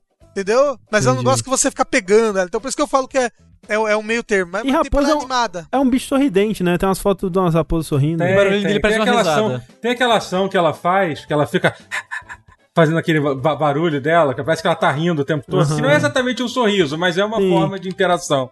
Assim, parece um riso de nervoso. Eu fico um pouco de dó. Fico pensando que tá mal, o bichinho. Não, não, eu também. eu postei o link do canal aqui de, de Raposa, o pessoal do Então é isso, vamos adotar a Jogabilidade? Raposa, vamos adicionar a meta aí pra gente é adotar. elas destroem muitas coisas. Ah, mas tem É. bicho, né? A Ellie Jogability tá aí, né? Fox. Ah, ele tá lá na casa do Rick, não tá aqui. É, bom, mas né? Saudades, Ellie, inclusive. Venha destruir coisa aqui em casa. O moço falou ali: a raposa é um cachorro de sunderê. É isso. Falando nisso, vocês sabiam que Iena não é canino? Hiena, é, não é, né? É, é, uma, é uma família Outro própria bicho, dela. é Outro É. bicho, né? É, Eu achava que era tipo família do cachorro ali, da, da mesma, sei lá, Parece, né? heranças e primos e tal. Mas não é, uma outra, sei lá, filo, família, como é que fala? Não é canis. Não é canis, exato.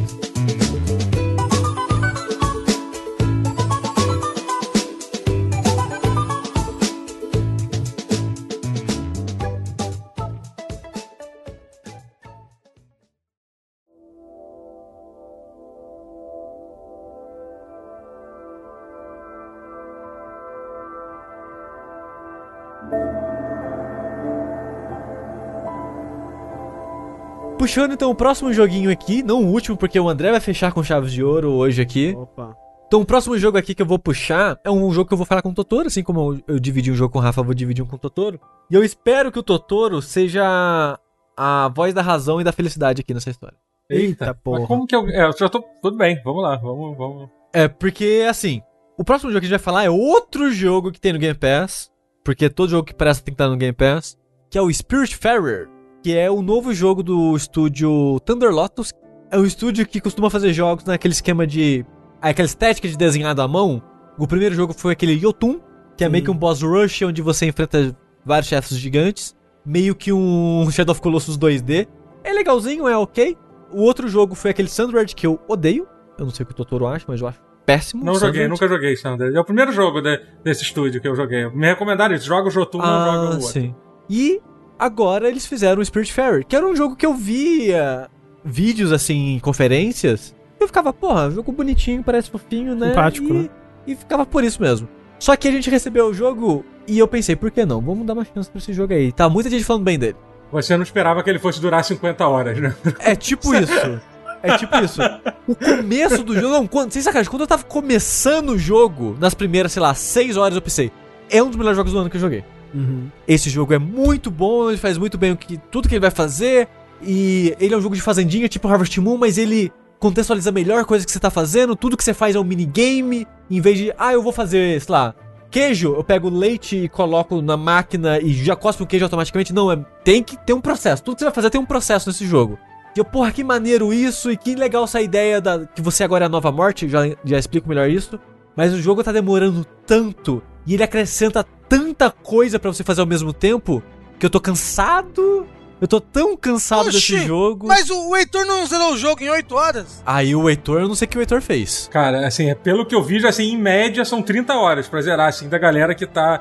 Que tá, tipo, 30 horas pra zerar, meio que É. rushando, e 50 horas se for pra pegar tudo. Foi o É, e eu conheço foi gente o que fez isso, tipo, 60 horas pra fazer tudo. É, eu- quando eu tava procurando gameplay, eu vi um vídeo lá, é, Spirit Pair, full gameplay, e tava tipo 6, 8 horas assim também. É, tal, não sei como que a pessoa fez isso, sendo Ah. bem sincero assim. Ele pode estar pulando tudo, né? Sei lá, mas. É. É. Falando um pouco mais sobre esse jogo, a ideia do jogo é que você é o novo Caronte, o, o barqueiro, né, que fa, ajuda Sim. as pessoas a transitar pelo mundo dos mortos. A ideia é que você é essa personagem Estela.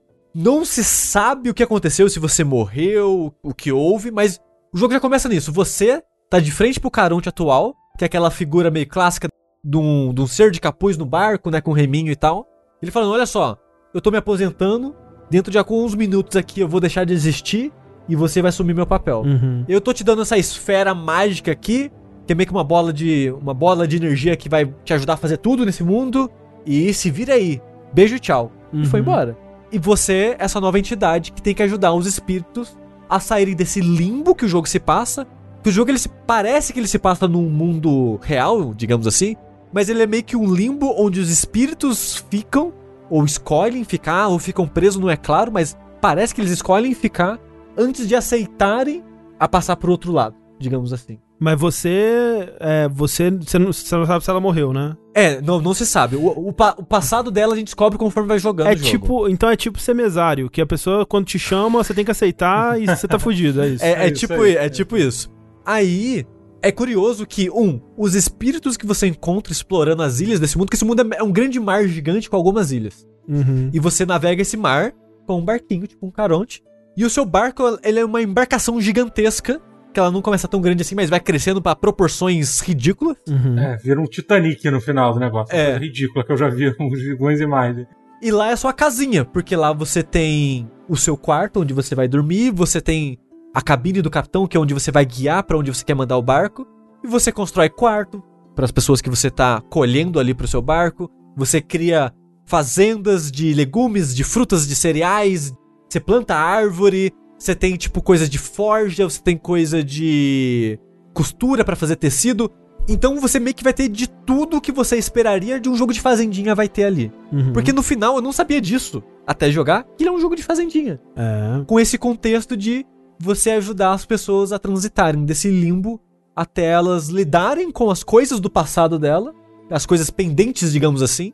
Mas É, aí você cultiva o quê? As pessoas? Então, o comecinho do jogo é o seguinte, você quando você vai pegar o barco, você encontra um espírito que curiosamente é um personagem do Journey, que todos os espíritos que você encontra nesse mundo, eu achei é muito na cara de pau, porque é o design do mantinho vermelho de Journey. Sei. Só não tem o cachecol. Fora isso, é idêntico.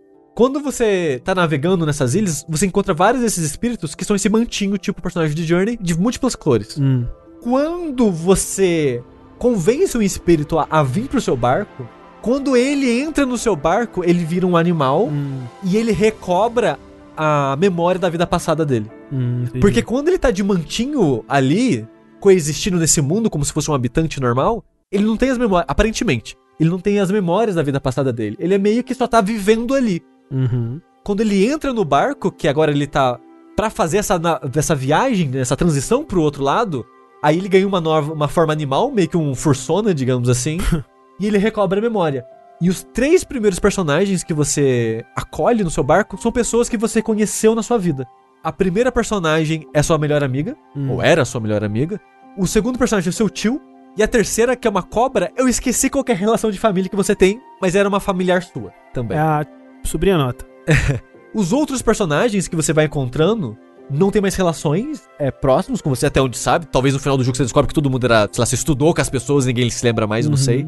A Maria Renata disse que é a avó a cobra. Ou a outra pessoa disse que é a sogra. É, eu não lembro mais a, rela- a relação, de fato. Mas. Ó, ó, ó, ó o stand-up comedy de aí, ó. Gente, é minha sogra! Ficou- É, aí, o lance do jogo é o seguinte: agora você tem essa pessoa no seu barco, mas ela não quer ir embora, ela não tá pronta pra partir desse mundo de Uhum. vez. Então o que acontece? Ela quer vi- continuar vivendo a vida dela. Você força ela a jogar um jogo de fazendinha por 50 horas. aí tipo ela- isso, é. Ela tem as vontades dela, ela quer fazer as coisas dela. E normalmente essa pessoa vai te ensinar alguma coisa. Ela vai apresentar Uhum. uma nova mecânica de jogo, vai te ensinar. Pra coletar um recurso, né? Que é uma coisa muito legal, que cada personagem meio que te ajuda. Alguns personagens, pelo menos, né, te ajudam a coletar um Exato. recurso específico, né? Então, por exemplo, a primeira personagem que é sua melhor amiga, ela, ela é mais geral, ela vai te ensinar a jogar o jogo. Hum. Ela vai te ensinar a fazer as construções. E a construção que tem mais a ver com ela é a, tecela- a tecelaria, porque aparentemente ela gostava de costurar algo, qualquer coisa do tipo. Então ela te ensina a usar a parada de fazer tecido. E também, nesse mar que eu falei que é o mundo do jogo, que você vai navegando entre as ilhas, às vezes tem alguns ícones que ficam brilhando lá, que é algum recurso específico que tá lá na- naquele lugar. E todo personagem que você traz no seu barco, ele é atrelado a algum desses recursos que tem no mundo. Hum. Ela, por exemplo, tem um lugar no mundo, alguns lugares na verdade, tem meio que uma sombra, como se fosse um pesadelo. E nesse, nesse mundo, nesse, nessa sombra bizarra, cada pessoa meio que imagina um terror ou coisa do tipo, e ela Sim. imagina uns bichos que parecem uma água viva. E essas águas vivas você pode coletar como recurso. Então, quando você chega nesse lugar, ela fala: Ô, você quer coletar as águas vivas? Aí você fala, sim. Aí ela meio que sumou nessas águas vivas e você é meio que um minigame. Elas vão passar voando pelo barco e você tem que ficar pulando pra coletar essas águas vivas. Entendi. E elas viram um recurso. E aí você faz a cozinha, que é a primeira construção do jogo, acho que você faz uma cozinha. Depois meio que um quarto comunitário, depois você faz um quarto específico dela, e assim vai indo. Então, o loop do jogo é basicamente esse. Você vai coletar um NPC novo, você vai começar a fazer uma quest dele, que ele vai sempre estar te pedindo coisas, você vai fazer essas coisas que ele tá te pedindo, até ele confrontar algo do passado dele, ele resolver isso e falar, eu tô pronto pra ir embora. Hum. Aí você leva ele pro portão que ele vai embora, Aí você dá um abraço no leão. você dá um abraço nele e o espírito vai embora. Entendi. E Você uma chorou, das... Sushi? Nunca chorei. Eu Na quase... minha vida. Na vida, na, Na vida. vida, Nunca é. chorei, nunca chorei. Não, nunca chorei. nunca. A, a parada é, é que no comecinho você fica com esse putz, pô, que jogo feel good, que jogo Aham. maneiro. Você tá, né, encontrando a sua melhor amiga aí no pós-vida e você tá Você ajudando não falou ela... do gato também até agora, né? Tem o seu gato. É verdade, tem um gato de estimação que ele, ele te ajuda nas coisas, ele fica te acompanhando, você pode fazer carinho nele. E se você tiver uma outra pessoa pra jogar do seu lado, você pode. O gato é um personagem co-op também. E ele faz, Olha ele faz tudo. É, não fazia ideia faz- que tinha isso. Você não sabia disso? Não. Você- Caramba! é porque assim, é só co-op local, mas dá pra jogar pelo Remote Play ou usando Ah, aquele. tá. Porra, se eu soubesse, eu tava jogando Catalista, que ela quer É. muito jogar esse jogo, mas só tem um save. Só tem como ter um save nele. Pois, cara, então, é um jogo maravilhoso pra jogar com alguém, assim, porque é É. outra pessoa. E é legal que o segundo player ele pode fazer literalmente tudo que você faz. Então, tipo, enquanto Hum. você tá cozinhando, o gato pode estar pescando ou molhando as plantas, entendeu? Aí divide sabe? a tela mesmo? É que é? A tela deve dar um zoom out, na verdade. Cara, e as animações dos gato, do gato fazendo as coisas é incrível. Porque isso é uma outra coisa que o jogo é super. Tipo, ele, o gato obviamente não gosta de mergulhar, então ele pra. na- tem uma animação que você faz pra mergulhar que ele, ele se segura numa. Numa bolinha de energia que ele tem também. Isso, é, mas na hora de mergulhar ele faz tipo uma. Qual é o nome daquilo que segura o barco no chão? Esqueci. Uma âncora. Âncora. Uma âncora, isso. Ele segura numa âncora pra afundar. É muito legal. E. Então o loop do jogo é esse. Aí no comecinho, eu tava tipo, putz, que jogo gostosinho. Tipo, ó, quando o barco você coloca ele pra ir pra um lugar, ele vai navegar até lá. Então leva um tempo. Uhum. Então nesse tempo você pode, tipo, colocar algo pra cozinhar. Porque pra cozinhar leva tempo. Você Uhum. coloca a comida no fogão e tem um reloginho lá que fica contando. Você, Putz, então eu posso otimizar. Então, ó, tô indo pro lugar X no mapa. Vou colocar uma comidinha pra fazer aqui. Enquanto a comida tá cozinhando e eu tô indo pro lugar, eu posso pescar aqui. Hum. Que tem um lugarzinho que você pode ficar pescando. No comecinho é, mu- é muito good vibes, porque você tem pouca coisa pra fazer. Tudo leva um pouquinho de tempo, então você meio que vai ciclando, otimizando o seu tempo, fazendo tudo isso. E era um balanço que eu tava achando divertido.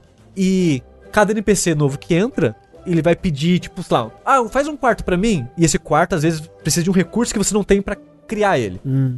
Então, aos poucos, é assim que o jogo vai te incentivando a explorar mais áreas do mapa. Que tu vai falar, ah, eu ouvi falar que, sei lá, tem esse recurso na cidade X. Aí marca no mapa, tipo, cidade X.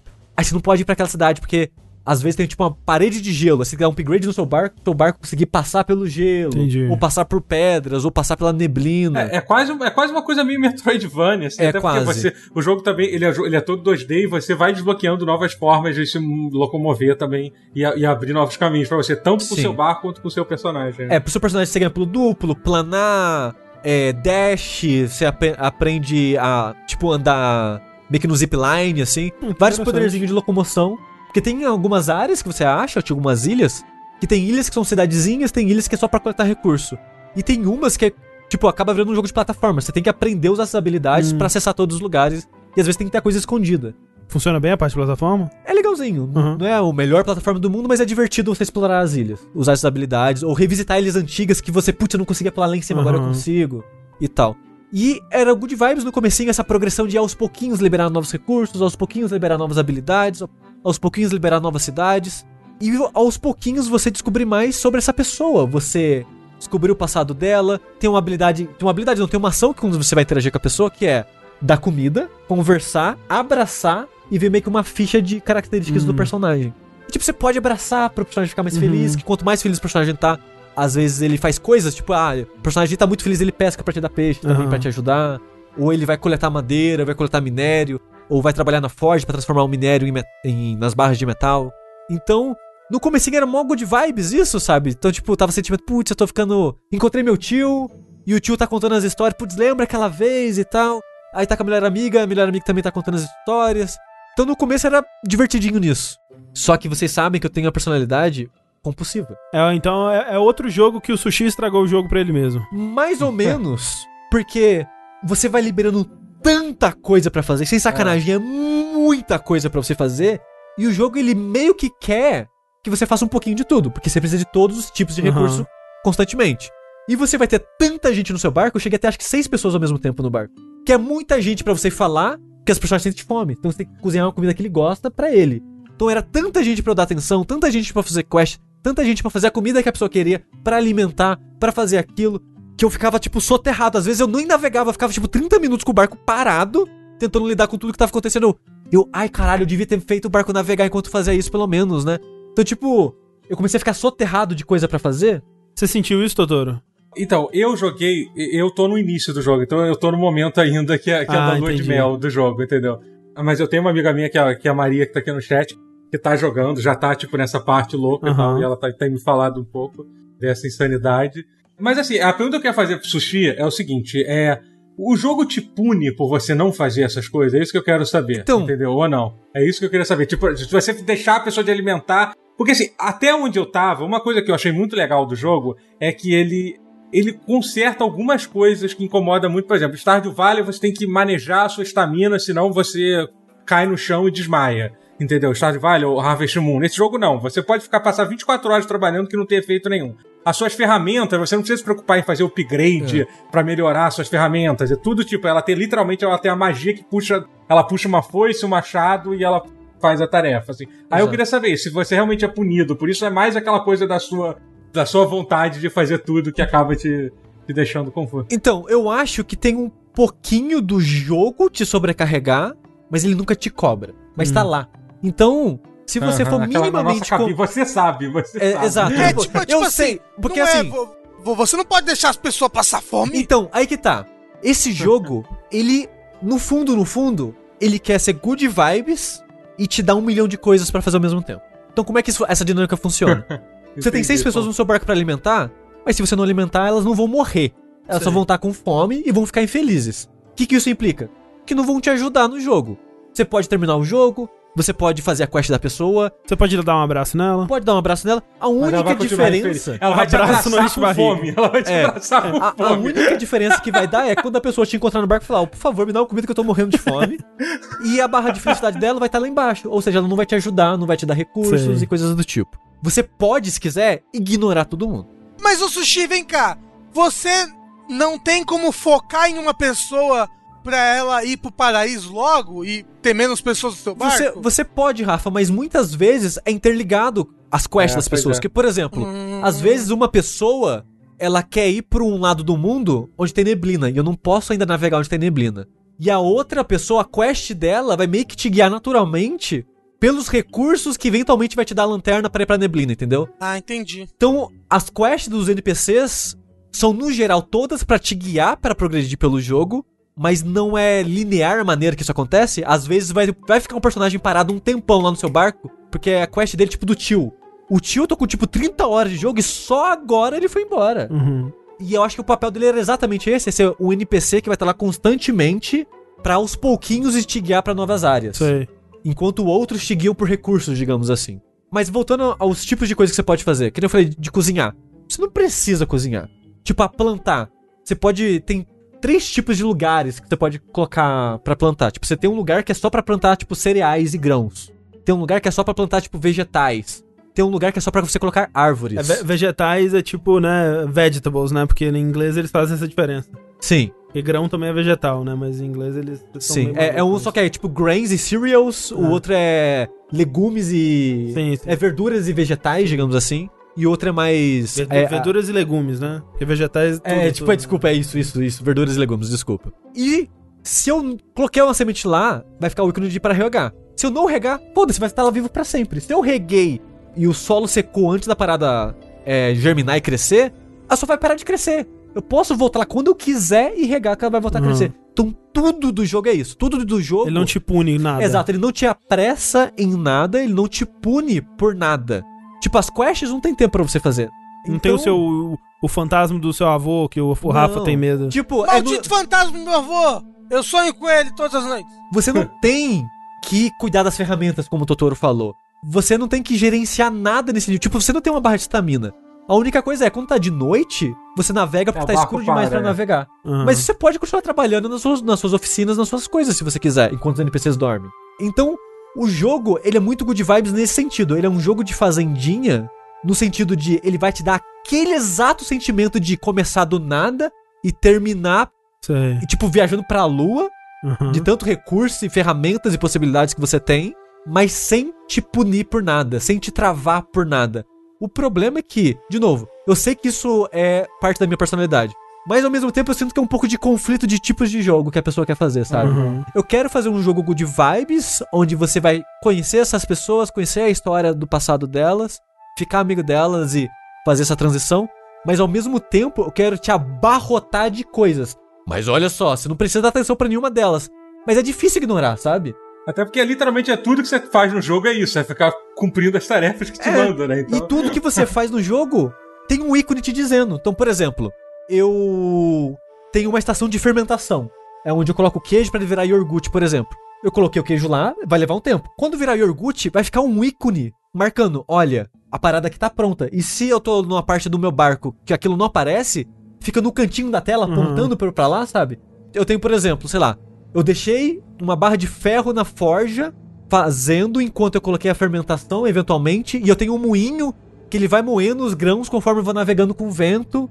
E sei lá, faz de conta que tudo isso ficou pronto, vai ficar 15 ícones piscando na tela. Sei. É muito, tipo, quem que vai ignorar todos esses ícones? Eu vou lá pegar as paradas que estão prontas. E nisso de, de ícone em ícone, de pessoa em pessoa, de coisinha em coisinha, material em material, o jogo demora muito. É aquele jogo que suga tempo. Você fala, ah, vou jogar 30 minutinhos aqui. Você jogou 3 horas e não fez nada. É jogo de fazenda, jogo de fazenda é assim mesmo. É. Pelo visto, assim, você jogou bastante, que eu já fiquei triste, que assim, eu gosto muito quando esse tipo de jogo, por exemplo, Stardew Valley, em algum momento ele te dá ferramentas que te permite automatizar essas coisas. Sim, permite sim. que você. Que, as, que você.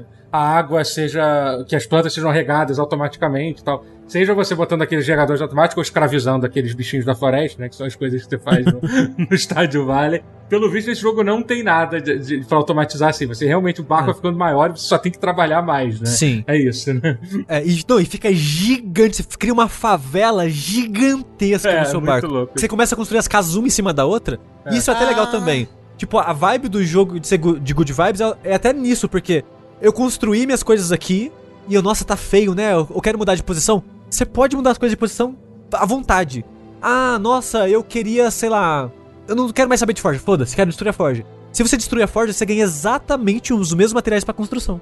Então o jogo não te pune em nada, nem É. nisso. Hoje eu tava jogando com o Heitor, né? E ele falou isso, tipo, ah, eu acho que é um bom jogo pra quem não tá acostumado a jogar videogames, porque ele não tem estado de falha, né? Tipo, Sim. Sim. pelo menos isso, né? É, o problema do jogo pra mim é que, por causa da minha personalidade compulsiva, eu não consigo avançar no jogo rápido o suficiente. Eu sinto que eu tô prolongando demais meu jogo. Eu sinto que você é a pessoa que vai levar 60 horas pra terminar. E já vai tá puto quando terminar. O negócio, o negócio é que você perdeu, você perdeu a dica. A dica é botar a Thalissa pra trabalhar. É verdade. né? Você vai dar um segundo controle pra ela ali, ó. Pega esse gatinho aqui, vai, vai colher queijo. Aí aí você faz o quê? Três filhos, põe os três filhos pra trabalhar também. É, Isso. tipo isso. E outra coisa, esse tipo de jogo naturalmente já me cansa. Porque é um loop que eu fico cansado depois de um tempo. E hoje eu tô com.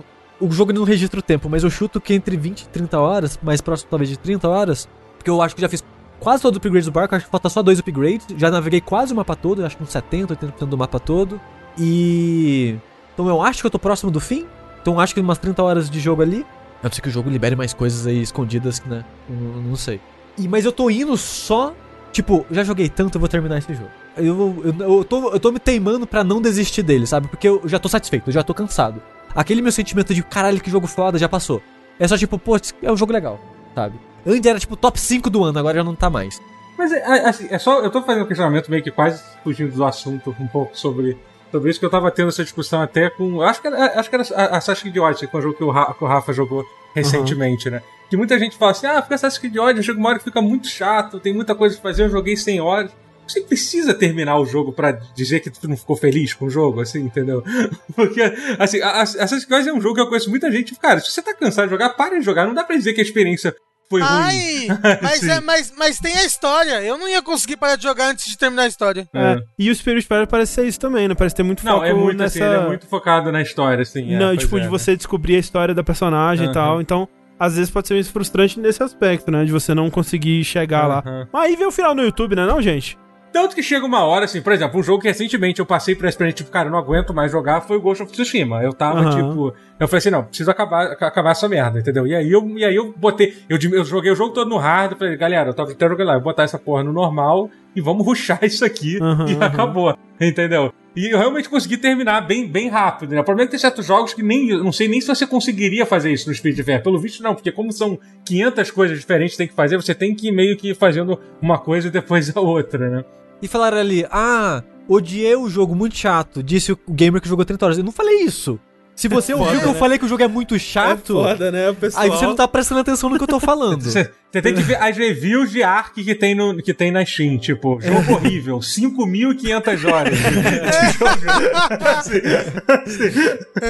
Não é. O, o, o sushi, ele fala, ele fala todas as palavras com muita ênfase. Ele é tipo Enéas. Entendeu? Aí você acha que ele tá bravo, mas ele não tá. tipo, o negócio do jogo é que eu acho ele longo e cansativo.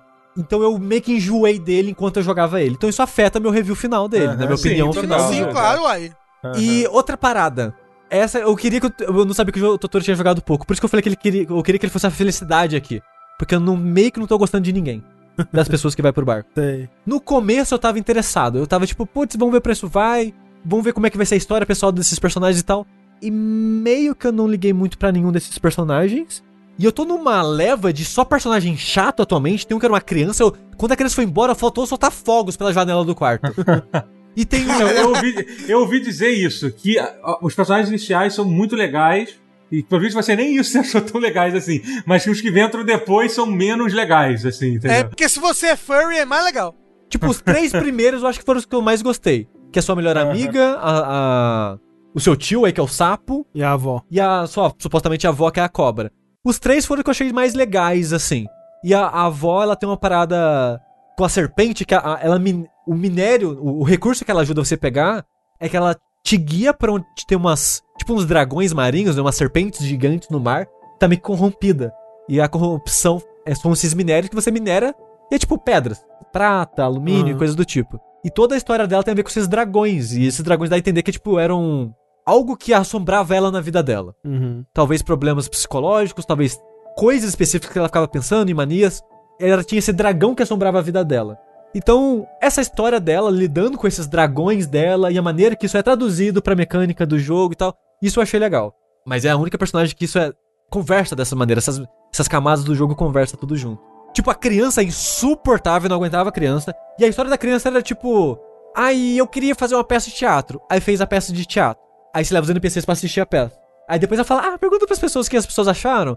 Aí eu falo com os NPCs e o pessoal fala, ah, foi legal, mas podia ter mais ação. Aí o outro fala, ah, foi divertido, mas podia ter isso. Aí você fala pra criança, criança, todo mundo odiou, ninguém me ama, eu quero ir embora daqui. É uma criança! É uma- Exatamente, vai tomar no cu, criança, vai se fuder. Tem que lembrar que o Sushi, ele não gosta da Chloe do Life is Strange. Odeio a Chloe do Life is Strange. Então, tipo, a, a criança, ela não. Ela, o arco da criança é: ninguém me ama porque as pessoas não deram o review perfeito pra minha peça de teatro.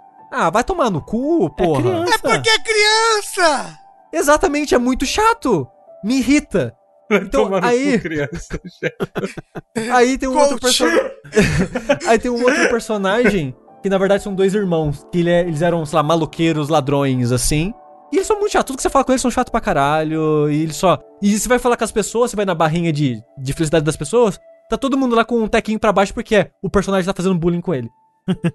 que cara chato! Ele diminuiu a velocidade de todo mundo do barco. Que maluco insuportável. Aí você vai dar comida Quem pra não ele. conhece alguém assim na vida? É pelo verdade, amor de Deus. é Quem não tem pelo menos uma pessoa ou mais assim na vida? Aí você vai dar comida pro cara, ele só quer comida elaborada de vários ingredientes. Ah, ah, filho da puta, eu nem te quero aqui, cara. Ele é o outro. Quando ele foi embora, eu fiquei feliz pra caralho. Aí agora tem um, um leão lá que eu não vejo a hora do leão ir embora também. Leão escroto do caralho. Fica traindo a esposa dele que também tá no barco. Ah, se fuder, leão. Da porra. Então, tipo, eu tô numa leva de personagens assim que estão me irritando, sabe? Mas os três primeiros eram mais legais. Ah, e se você odeia crianças e tem personalidade compulsiva, não jogue Spirit. Mentira. Talvez não jogue esse jogo, essa é a Mas tá no Game Pass, né? Então talvez você pode jogar Muita até onde... criança, 3 e 10. Mas a parada é. Chumante criança. Se você quer algo good vibe, porque eu vou supor que as pessoas não vão ter problemas compulsivos. Então, se você quer um jogo good vibes, de fazer amiguinho, de abraçar as pessoas, de ficar quentinho por dentro, na maior parte das vezes, exceto com as crianças e os ladrões, eu vai pra esse jogo, tá no Game Pass, super recomendo. Se você quer um jogo de fazendinha, tá aí. É um jogo de fazendinha que não vai te dar ansiedade na maior parte das vezes. O A Rafa, eu acho que o Rafa não teria criança. ansiedade com esse jogo, eu acho. É assim, é, é assim. O fantasma do meu tio avô tá lá pra me cobrar e vai sugar minha alma depois de dois anos? Você consideraria o fantasma do tio avô o ícone que aparece na tela pra te lembrar das coisas que você precisa fazer? Acho que não. Porque, tipo, eu joguei um jogo que. de fazendinha assim, zerei inclusive, que tinha muitos negócios de, meu Deus do céu, eu estou há 40 minutos aqui, 60 minutos, praticamente só rodando e colhendo recurso. Nesse mapa que foi o Slime Rancher e eu me diverti pra caralho. Então, Ok. esse jogo você vai gostar dele, provavelmente. Então, tipo, eu, eu provavelmente vou gostar. Eu só, eu só não É. joguei ainda porque eu tava ocupado com outros jogos. Ah, uma coisa que eu pensei e eu falei, enfim, esse estúdio soube fazer um jogo que encaixa nas limitações das ideias Uhum. dele, porque o Sandwich, ele tenta ser um jogo de ação.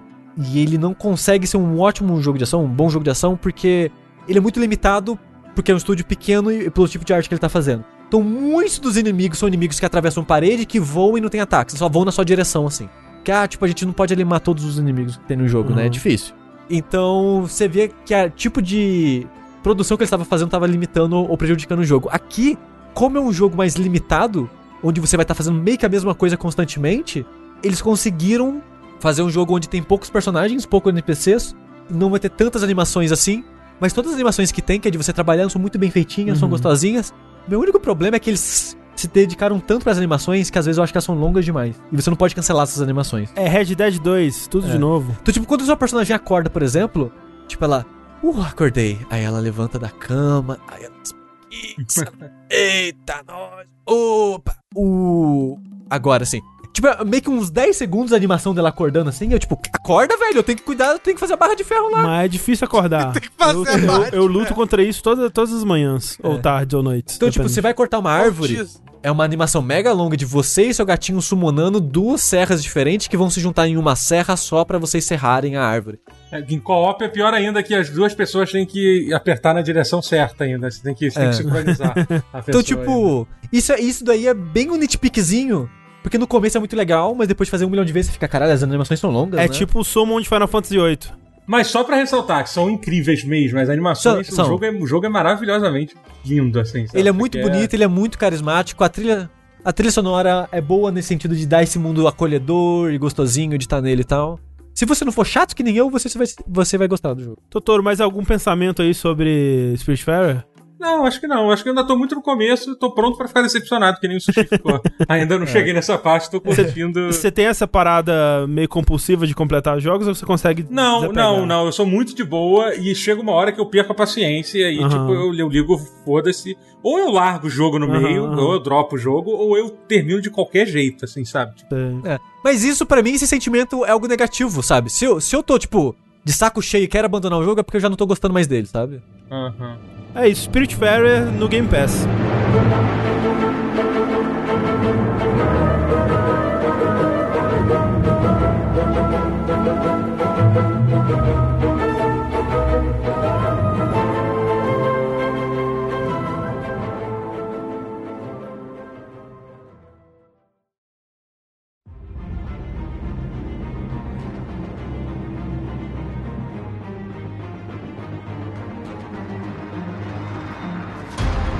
Agora pra fechar aqui rapidinho com um jogo que não está no Game Pass, eu quero falar sobre Captain Tsubasa Rise of New Champions, que é o novo jogo do Capitão Tsubasa, também conhecido como Super Campeões, né? Que saiu aí, saiu pra consoles e PC. Só que, Totoro, eu fiquei sabendo que a versão de PC não, não tá bem, né? Então, é, eu, eu joguei meia hora do jogo, assim, mas eu, eu, queria contar a minha saga que foi fazer, fazer rodar esse jogo no PC. Né? Tipo, então eu acho que vai ser, vai ser a experiência que fica de aviso Aham. aí pra quem for pegar a versão de PC. Até uma dica, porque eu consegui depois com muito Olha sofrimento e tal. Porque assim, quando eu comecei a jogar, quando eu peguei, bom, é um jogo da Bandai pra PC, eu já tava, minhas expectativas não estavam muito altas pro porte de, PC do jogo, né? Mas aí assim, eu beleza, abri o jogo, o jogo tava em modo janela. Entendeu? Eu falei assim, ok, normal, vou ali, vou É, trocar às vezes acontece. É, botei, botei o modo full screen. E quando eu botei em modo full screen, os menus ficaram desincronizados, assim. Ficou tipo fora. Tipo, a o meu cursor tava num lugar e o menu tava em outro. Ficou super Aham. bizarro. Assim, eu falei assim, caralho, isso deve ser problema porque. Porque a, a minha resolução é, é 1440p, né? Uhum. É, aí eu botei pra 1080, continua a mesma coisa, botei borderless full, full screen, eu falei assim, bom, vou, vou, vou sair do jogo e voltar pra ver se isso resolve. Quando eu saí do jogo, meu computador crashou.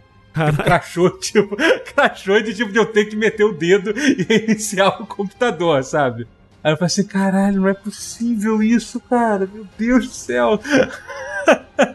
aí, beleza, reiniciei o computador, fui lá, abri, continuava a mesma merda, mas aí eu Caralho. dei, dei- dei aquela olhada no, no, no chat de discussão da, da Steam e vi que se você usasse aquele programa que é o Borderless Gaming, que força Sei, o sei. modo janela, ou quer dizer, um- uma janela em full screen, fazia funcionar. Aí eu usei isso, consegui e, e consegui resolver a questão do menu. Aí eu fui abrir o jogo e eu percebi que, o jogo tava super acelerado. Tipo, sabe quando você joga jogo de PC velho que fica Sei. super acelerado, jogo de DOS? Que tipo, fica super acelerado. O jogo tava rodando assim, tipo, super acelerado, um diálogo por cima do outro, o personagem correndo muito rápido, rápido e tal. E eu tinha ativado a opção de, de 60, de limite de quadros de 60 e V5, que não tinha adiantado nada.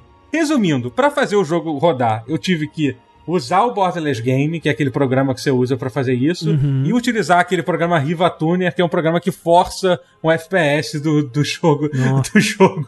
Caramba! Depois que eu fiz e tudo isso, o jogo funcionou, funcionou bem. Eu consegui jogar Caraca, o jogo. portes de, de jogos da Bandai Namco, né? Pra PC. Incrível, incrível, Ela não, incrível. não consegue. Não, Dark Souls, né? Aí tá, tá lá. Pois é. O gamer é que tem que terminar o porte. O porte ele vem em 90%. É aí Git você Good. é Git Good. É ARG o nome disso daí, ô André? É, teve que rodar no DOSBox, né?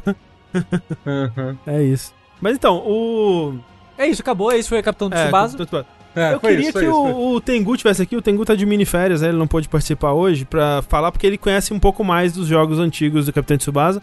Mas assim, eu, eu conheço um pouquinho também, e eu sei que esse é um jogo diferente dos outros jogos do Capitão Tsubasa. Então, o Capitão Tsubasa é Super Campeões, né? Pra quem não tá identificando, é o- aquele anime de futebol que passava na manchete quando, né, a gente era, no- a gente era jovem. Tinha música de abertura? Tinha música de abertura de Super Campeões? Tinha, porra. Como, como assim?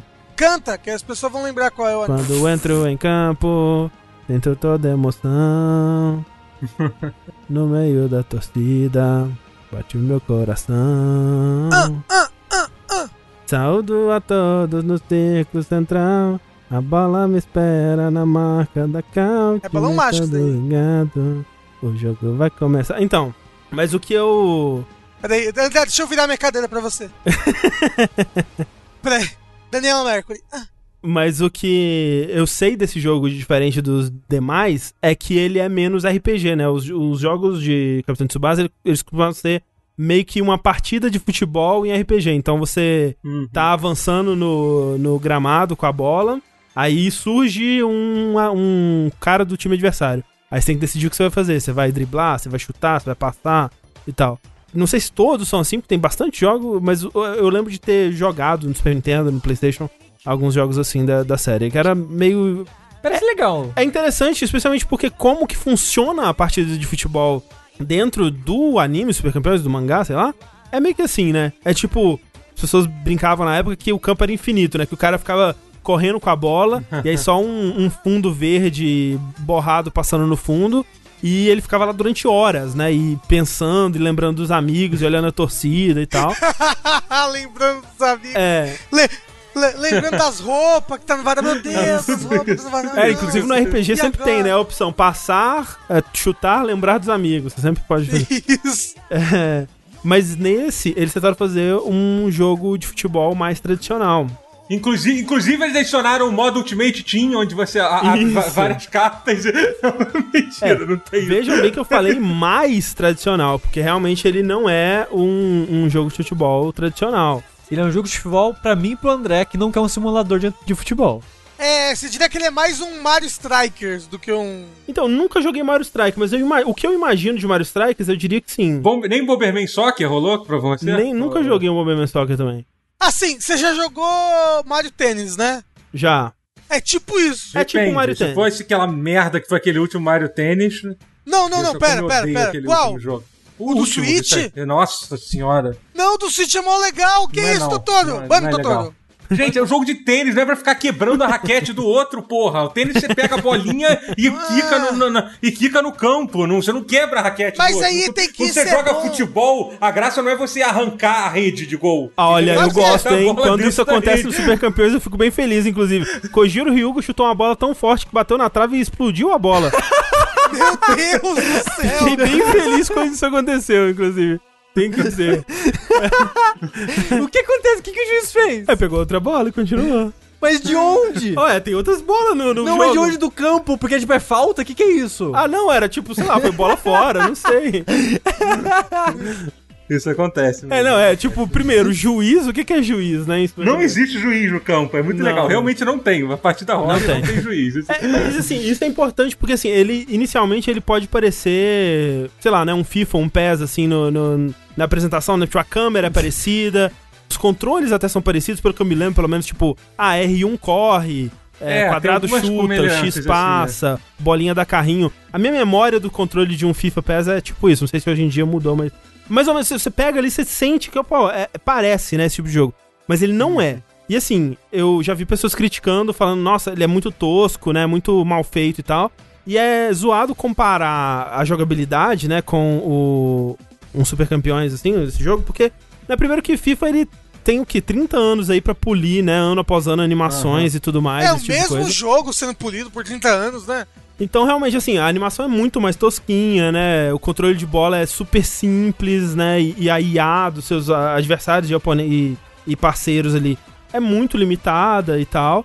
Mas é porque a pegada do jogo não é essa, né? Tipo, você não é um jogo que você vai ir tocando bola pros seus coleguinhas até chegar no gol, tentar encontrar um ângulo legal ali pra fazer um gol e, e marcar. Até dá pra você fazer isso. Eu fiz um gol assim, eu acho que eu tomei um gol assim também, que tipo, o cara simplesmente chutou, e aí ou o goleiro espalmou e voltou no rebote. chute, assim, né? Um negócio assim. é.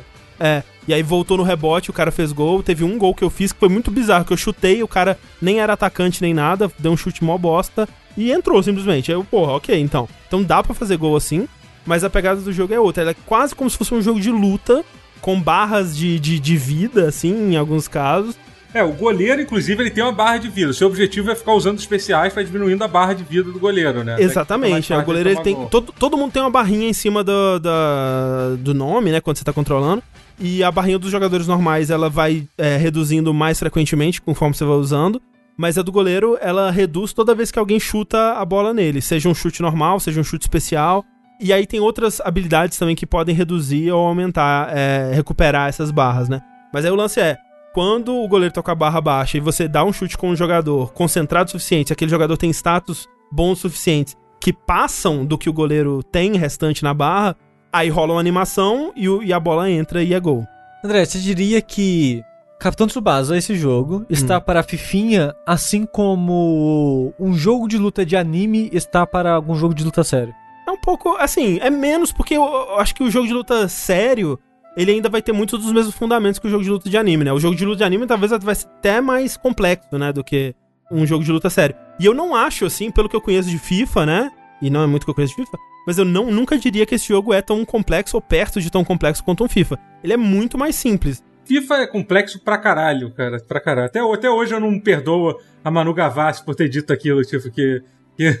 Que, que, que, ele- que o cara jogava FIFA e não, e não é, o Final Fantasy. Final. Fantasy, exato. FIFA é muito Você- mais complexo É que Final muito, nossa, Fantasy. eu- Ah, não, cara- para... Tá, depende do Final Fantasy. Mas assim, É, mas FIFA é mais complexo. complexo do que... Cara, mas Não, é não, complexo não. pra caralho o FIFA. você não Qualquer- qualquer Gente, é complexo do que Final Fantasy, mas... Não, é, que, não. é, que, o- É- é é que o complexo, Fafa, é que o Fafa. É que o Rafa nunca jogou FIFA. É, Rafa, você tá falando de, de um ponto de ignorância aí, porque qualquer... Tudo bem, gente. FIFA é complexo que qualquer Final Fantasy, Rafa. Não, que Final Fantasy é um jogo qualquer simples. Final Fantasy... Qualquer Final Fantasy. Me fala um Final Fantasy que não é. Qualquer Final Me fala um Fantasy. Final Fantasy. Qualquer Final Fantasy. É, qualquer Final Fantasy. Mais complexo que Final Fantasy XIV. Sim, mais complexo. Claro que não, gente. Então tá. Então Mas beleza. deixa eu falar, você diria que Capitão Tsubasa está para a Fifinha, tal qual Mario Kart está para Gran Turismo? É um pouco mais isso aí. É um pouco mais isso É. aí. É, tá mais pra isso aí. Ou então, sei lá, um Virtua Tênis tá pra Mario Tênis, sei lá, sabe? Uma coisa mais assim. Quer dizer, se bem que Virtua Tênis também é bem arcade. Eu não sei se tem um jogo de simulação de tênis, mas é isso. É um jogo de simulação versus um jogo super arcade. E aí, assim, essa parte que eu expliquei agora, né, da barra de vida do goleiro e tal, foi uma parte que a gente já entendeu do, do jogo quando a gente jogou aquela versão demo dele, né? Que a gente teve, a gente recebeu o Senhor Badynâmico aqui, a gente fez um vídeo e tal, tem um vídeo do Sushi do Tengu falando desse jogo antes dele lançar, a gente lançou lá em fevereiro, quando o ano ainda parecia promissor. Lembra? Ainda não tinha corona É. aqui no Brasil. E a gente tem- entendeu essa parte. E a nossa dúvida era, realmente, é, depois de um tempo, meio que fica isso, né? Quem consegue chegar perto do, do gol, segurar o botão pra concentrar o, o chute, chutar e fazer gol, né? E aí, assim, o que eu, jogando agora, né, mais do, do Capitão Tsubasa, o que eu fui descobrir é que ele tem uma parte que é muito mais interessante que essa, que ocorre no meio do campo ali, né? Antes de chegar até o gol, que é o seguinte, como eu disse, todos os jogadores ele tem essa barrinha em cima, né, do, do, do nome, que é a, que eles chamam de garra, né, que é tipo a estamina do, do jogador. E aí você pode, quando você tá atacando, você tá com a bola, e você pode andar normal, quer dizer, correr normal ou dar uma super corrida, que você segura o R1, ele dá uma, uma, ele dá uma acelerada, né. Se você tá correndo, você gasta essa barra. É, se você não tá correndo, sua barra continua ali firme e forte. Pra você chutar pro gol com força, né? Porque só alguns atacantes no, no seu time, especialmente no time que você joga no modo história, que é um time limitado, né? Que meio que só tem, sei lá, três jogadores que valem a pena ali. Você precisa estar com a barra pela, no, no amarelo, ela não pode estar no vermelho, né? Que ela, quando ela vai diminuindo, ela vai ficando vermelho. Então, ele tem um sistema que é quase um pedra, papel, tesoura, que você tem que conseguir chegar no gol com essa barra um pouquinho cheia ainda, né? Só que aí tem uma, uma, uma coisa que acontece que é, o inimigo ele vai tentar tirar a sua bola. Quando um inimigo se você tá correndo, você tá correndo gastando sua barra, e o inimigo ele tenta tirar a sua bola, você pode driblar o inimigo. E se você consegue driblar o inimigo, porque tem uma prioridade aí de ações, então se, o, se a defesa ela ativa o carrinho antes de você ativar o drible, a defesa ela tem prioridade. Se você consegue driblar o inimigo, você continua avançando é, de boa e você até ganha boost, né? Se você consegue driblar o inimigo, você já começa a carregar o seu chute e você a- a- é, recupera um pouco da sua barra, você ganha velocidade. Então é bom, você quer continuar seguindo em frente, e correndo e driblando o inimigo. Só que você não pode correr pra sempre. Você tem que manejar o quanto que você vai correr ou não. Quando você não tá correndo, o inimigo ele consegue tirar a bola muito mais fácil de você. Quando você tá chutando, o inimigo consegue tirar a bola de você. Ela, ele consegue te interromper e tirar a bola.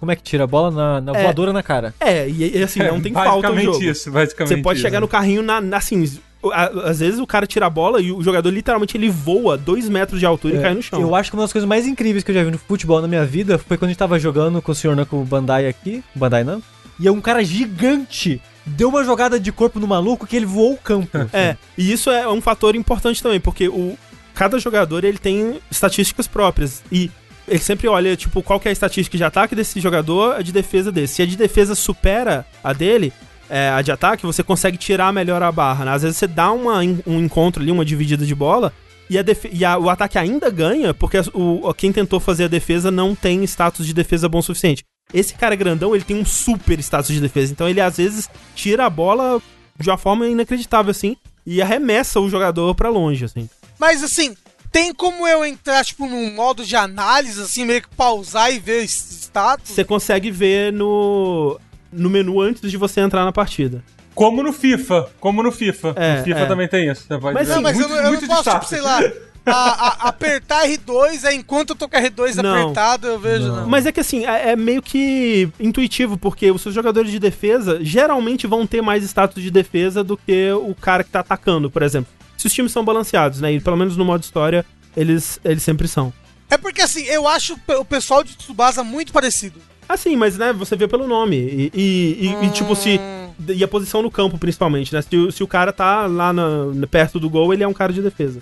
Não, e até tem alguns, dá dá até pra diferenciar um pouco assim no jogo, assim, eles, eles geram uma diferenças legais É. na aparência. É, assim, e se seu personagem ele é bom em alguma coisa, normalmente ele tem uma habilidadezinha escrita ali em cima, né? Quando ele tá com a bola, né? Sim. Então você sabe a capacidade do seu personagem, pelo menos. É, quando você tá controlando, você aparece. E quando o inimigo pega a bola também, você consegue ver o que, que de habilidade que ele tem.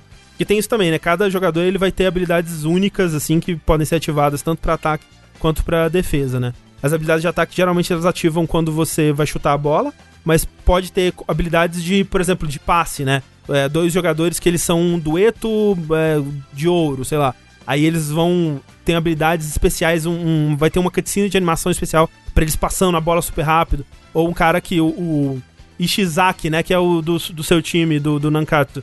Ele tem. Se ele tiver posicionado na hora que um jogador chutar e ele tiver na, na região ali da bola, ele defende a bola com a cara, né? Esse que é o lance dele, ele defende com a cara. Mas, é, mas vem cá, quem é aquele moço que surfa em cima da bola? Eu quero jogar com Então, ele esse só. cara eu não sei, porque ele não é nem desse jogo. Eu nem sei se ele tá nesse jogo. Ele acha que é do celular. Do jogo de celular, eu acho, é. Porque eu- quando Ah, não, aquele, aquele vídeo que viralizou, ele tinha um, um visual muito diferente desse jogo. É. Eu não sei se ele também tá nesse jogo, É, mas... eu, eu acho que aquele vídeo ele é da versão do celular que também teve aquele problema que vários jogadores negros estavam brancos. Sim, jogo. horrível, é. Ah, tem, tipo, tem o time do Brasil nesse daí? Tem. E mostraram, tipo, o Ronaldinho Gaúcho, ele é branco no jogo. Não, mas e nesse daí agora? Tem, tem o Brasil. E ele é branco também? Não, não, nesse Não, não é que tem uns 11 não. personagens lá que são. Ah, Que são Carlos, tem os jogadores lá. ah tá, tá mundo. Carlos. Não, não tem, não tem jogadores reais. é, não tem, não tem jogadores reais, não. Nesse jogo, pelo menos, não. O Tsubasa ele é bom em tudo? Tudo, tudo. Mas É, o Pelé. Tsubasa, ele é a estrela do time, ele é, tipo, ele é o Goku do, dos Super Campeões, né? Mas ele, sim, ele é focado em fazer gol, né? Ele consegue fazer um pouquinho de tudo, mas ele é focado em fazer gol. Então, assim, essa parte que eu tava falando, da, disputa pela bola em campo, é meio que um cabo de guerra, assim, que é muito divertido de você entender. Porque, por exemplo, sei lá, o, o, cara, o atacante do, meu, do time, ele tá correndo, tá no gás, assim, com a barra bem cheia, e eu sinto que ele vai chegar no gol e chutar antes da barra dele esvaziar.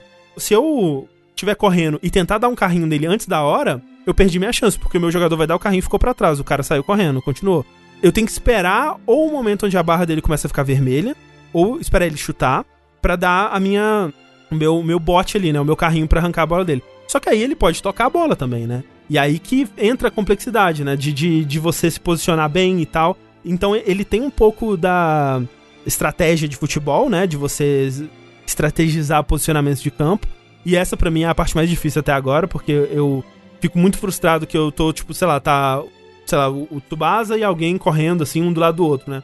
Aí eu recebo a bola e tô me posicionando pra passar a bola pro Tsubasa lá na frente pra ele fazer o gol. Aí ele decide não correr para frente, ele decide ficar onde ele tá. E eu acho que tem alguma, algum comando no jogo, alguma coisa que eu posso fazer pra ele se posicionar ofensivamente, mas eu não fui atrás ainda de descobrir muito bem o que, que é. E eu acho que eu vou precisar disso, porque o jogo tá ficando difícil. Você tá jogando tipo uma campanha, um modo história? É, mas antes disso, é, Totoro, você jogou o Não, então, eu vou te falar. É porque eu literalmente joguei. Eu tive toda essa saga pra jogar e aí eu joguei o Versus com um amigo meu. Jogou com Remote Play. Eu joguei umas três partidas. Mas eu não entendi, eu, eu não entendi, eu entendi o básico do jogo. Você já me explicou Sim. um monte de coisa que eu não tinha entendido É. ainda. Assim, sabe? Eu queria até entender, perguntar justamente é, como é que funciona o modo história lá, que eu nem cheguei a começar Sim, assim sim. a jogar. Ele tem muita coisa que você vai aprender jogando, porque ele tem tutorial que ele te explica ah, o básico, mas é muito aquele tutorial clássico de jogo japonês que é ruim, que é tipo, ele te Uhum, ensina uma coisa pontual, mas não te contextualiza aquela coisa. Então ele te fala assim, ah, Um bloco de texto dizendo tudo É, e ele até te deixa praticar. Ele faz assim, ok, você agora sabe que pra tirar a bola de alguém que tá correndo, você tem que apertar esse botão e tem que ter a barra. Mas ele não te fala que, tipo, o contexto disso dentro do jogo, né? Tipo, o que, que você pode fazer quando você tá no, do outro lado, por exemplo. Ele só te fala que você pode roubar a bola, mas e se eu tiver com a bola? O que, que, eu, o que, que eu posso fazer pra me defender disso? Esse tipo de coisa você vai aprendendo Uhum. Enquanto você Se tá eu jogando. for a bola. É, e se você for a bola, é verdade, é, é, você vai ser chutado. E aí, assim, o jogo ele tem alguns problemas que a gente costuma falar aí sobre de jogos japoneses, que a gente falou bastante no, do Kakarot e tal. Primeiro que ele é um jogo que, claramente que ele não tem um super orçamento, né? E a outra que ele tem um problema daquele que é confundir muitos sistemas com um jogo rico de, de, de conteúdo, né? E isso porque ele tem alguns modos diferentes, né? Ele tem um modo de versus normal, que você pode jogar com outra pessoa, né? Aquela coisa toda. Não sei se tem multiplayer online, eu imagino que sim, mas eu não, não cheguei a conferir. Mas os modos principais, assim, que cham- me chamaram mais atenção, são os modos de campanha. Ele tem duas campanhas. Uma delas É, chama. isso, é. É, chama episódio Tsubasa, que você joga um pedaço da história do anime, do mangá, que é quando o Tsubasa ele é, ainda tá no Japão, ele ganhou duas copas de jovens japoneses lá e tal, e ele tá pra participar da terceira, né? Eles foram bicampeões e agora ele tá indo pra, pra terceira. E você joga essa copa, basicamente, né? Tu joga todos os jogos do Nankatsu nessa, nessa, nessa copa. E pelo que eu tava vendo, é bem fiel ao que acontece no anime. Até porque ele, em momentos bem pontuais, ele toca cutscenes do anime. E, né, tem detalhezinhos que são bem iguais, né? Tipo, Tsubasa ele tava com o ombro machucado, né? Ele pede pro, pro médico escrever na bandagem do ombro dele uma mensagem de esperança, sei lá, assim. E aí no jogo, o Kojiro, ele chuta a bola no braço do Tsubasa e rasga a camisa dele. E aí fica a, a bandana, a, a bandagem aparecendo. E na cutscene de anime ele tava também com a bandagem aparecendo. Então, tipo, todos esses momentinhos foram recriados. E o que acontece nesse modo campanha é que tem bastante história. Então você joga a partida e aí no intervalo tem momentos de historinha dos dois times, o que é interessante porque eles reagem a quem tá ganhando, quem tá perdendo, né? Então eles, eles conversam sobre como virar ou sobre né, como continuar ganhando e, e- e inserem nisso aí o- os dramas e tal. Então, tipo, nessa final tem um momento que o Tsubasa ele tá, ele tá com o ombro lesionado, né? Ele tá doendo muito, aí ele vai no médico e ele pede pro médico, "Ô, me dá uma- uma- uma- uns analgésicos aí, me dá umas drogas. Aí o médico, não, não posso. Você não. Se você tiver uma lesão nesse ombro, você vai levar isso pra sempre. E esse campeonato juvenil não significa nada. Você tem que pensar no futuro. Eu não seria responsável a ponto de dar essa droga. Aí o Tsubasa fala, mas é o meu sonho. Aí o médico, ok, então, toma drogas. E, dá- e o médico dá a droga pro Tsubasa. Acho, achei incrível. Mas é o meu Valores, de, sonho. valores de anime. É. Sim. Então, né, essas cutscenes, é, essas ceninhas acontecem. Entre uma partida e outra tem, tipo, muita história e histórias que expandem aí pra apresentar novos personagens e até mostrar outros jogos que estão acontecendo no, no torneio com seus futuros adversários, né? E aí, tipo, tá, conta. Cada time ele tem um arquétipo, né? Tem um time que eles são um time dos porradeiros, né? Aí eles vão lá e são todos bad boys. Tem um time do- dos caras que são muito lá o Fuguji. E aí a historinha do cara é que a menina fez bandana pra todos eles jogarem. E só que ela tava indo embora pros Estados Unidos, aí o cara vai na rodoviária ou no aeroporto, sei lá. No aeroporto, no caso, né? É, É, é muito longe de ônibus. Muito o pessoal longe. não costuma fazer isso, não. ela vai no, ele vai no aeroporto pra abraçar ela, dizer que ama ela e tudo mais, esse tipo de coisa. E o mais legal é o tipo de, de narrativa que acontece dentro do- do- das partidas, porque todas as partidas têm momentos que você pode ativar se você fizer coisas que aconteceram na história do, do anime, vamos dizer assim, né? E são coisas que podem acontecer meio que aleatoriamente e te ajudar ou te prejudicar, e coisas que simplesmente são é, um gostinho narrativo ali. Então, sei lá, Uhum. você tá jogando contra o time que tem os gêmeos, que eles jogam juntos e eles são fodas. Aí, se um deles pega a bola e passa pro outro, por exemplo, ativa uma ceninha que o cara chuta a bola pra cima, aí ele deita no chão com as duas pernas pra cima, o cara sobe nas pernas dele, usa as pernas dele como trampolim, pula 20 metros de altura e cabeceia a bola e faz um gol. E tipo, você Eu tomou acho- um gol, sabe? Acho que, ah, eu acho que isso é contra as regras. É, não Me sei. fala qual regra Qual do futebol regra? não permite isso. Qual a regra do futebol que não permite isso? A- a Só usou os pés. assim, é- Ninguém encostou em É a ninguém. única regra do futebol é essa, né? Usando É. os pés, É, não, ué. não pode. Exato. Mas tem, regra, tem, tem momentos também que, que te ajudam, né? Então, por exemplo, o Kojiro Hyuga, ele dá um, dá um chute fudido dele lá, e eu, por acaso, tava no caminho do chute. E aí ativou uma cutscene que o, o Tsubasa, ele chuta de volta, ele pega o chute do Ryuga e chuta de volta, e do campo do adversário, quase que do, do- da, da zona de pênalti ali, ele faz um gol, chutando, fura a rede e quebra o telão atrás ainda. Cara. Caralho, é um Hadouken. É isso. É pra ir, a galera que comprou esse jogo é, é pra ver essas coisas. É É, pra isso, não, assim, Essa é a verdade. 100% é pra isso. Assim, mas assim, se eu for jogar jogo, é pra ver isso. entendeu? É, Não, é, é, eu só quero jogar esse jogo pra ver isso. É, então, É, eu gente, quero surfar em cima da bola. é, a gente tava se questionando sobre isso, né? De que será que tem o suficiente disso? E tem, cara. Tipo, eu fiquei impressionado. tem muitos, ne- nessas partidas do modo história, principalmente, que é onde vai estar concentrada a maior parte disso, tem muitas dessas cenas que eu não vi. E tem outras que eu ativei muito na sorte, assim, que eu não sabia o que eu tava fazendo. Então tem bastante desse conteúdo. Muitos que eu tenho certeza que eu não vi. E quando você termina esse modo história, que são tipo umas 5, 6 horas, que não é muito conteúdo de, de história do, do jogo, é tipo, é só até o final desse campeonato mesmo, ele não chega. o- o- no começo, né, o Oliver, o, Oliver o, o Tsubasa, né? Ele fala que ele quer ir pro Brasil, né? Termina essa, essa campanha com ele falando, agora eu vou pro Brasil. E acaba. Então não tem essa sequência, né? Opa, Mas tem não DLC duas campanhas? Então, DLC a outra. É, pois é. DLC aí. um Eles DLC gostam, ou então uma gosta lá da sequência, né? Tomara que o jogo faça sucesso pra o- a sequência do, do Tsubasa no Brasil. A outra campanha já é outra pegada, porque você não joga com o Tsubasa, você cria um, um personagem e aí você joga numa Copa que eles estão fazendo aí, que eles vão selecionar os melhores do Japão é, para fazer uma seleção de jovens é, jogadores japoneses pra ir meio que numa Copa do Mundo, mas é, é tipo, não é uma Copa do Mundo de verdade, né? E aí você cria o seu jogador, ele, você, você escolhe em qual, da, qual de, uma, de três escolas ele vai participar, né? Ele vai começar a carreira, então tem. Você pode ser. Você pode escolher ser da Torre, né? Que é o, o, a- a- o time do, do Ryuga. Que foi o que eu fiz, obviamente, eu não quero fazer parte de nenhum outro time, quero ser o colega do Ryuga para sempre. E aí lá você começa como um jogador bem fraquinho, com nenhuma habilidade, basicamente, e você vai evoluindo à medida que você vai jogando. Então, no- nos jogos você vai ganhando XP e aumentando seus status. E aí, a parte do- do- das mecânicas exageradas que eu falei é que ele tem todo um sistema meio social em volta disso, mas que é assim, é, é, é legal em conceito, mas na prática não funciona muito bem, que você, entre jogos, você aparece cutscenezinhas onde você vai visitar os outros jogadores e tentar desenvolver amizade com eles, assim. Então você fala, você chega lá e aí tem opções de diálogo e tudo. E você fala, eu vim aqui te assistir jogar.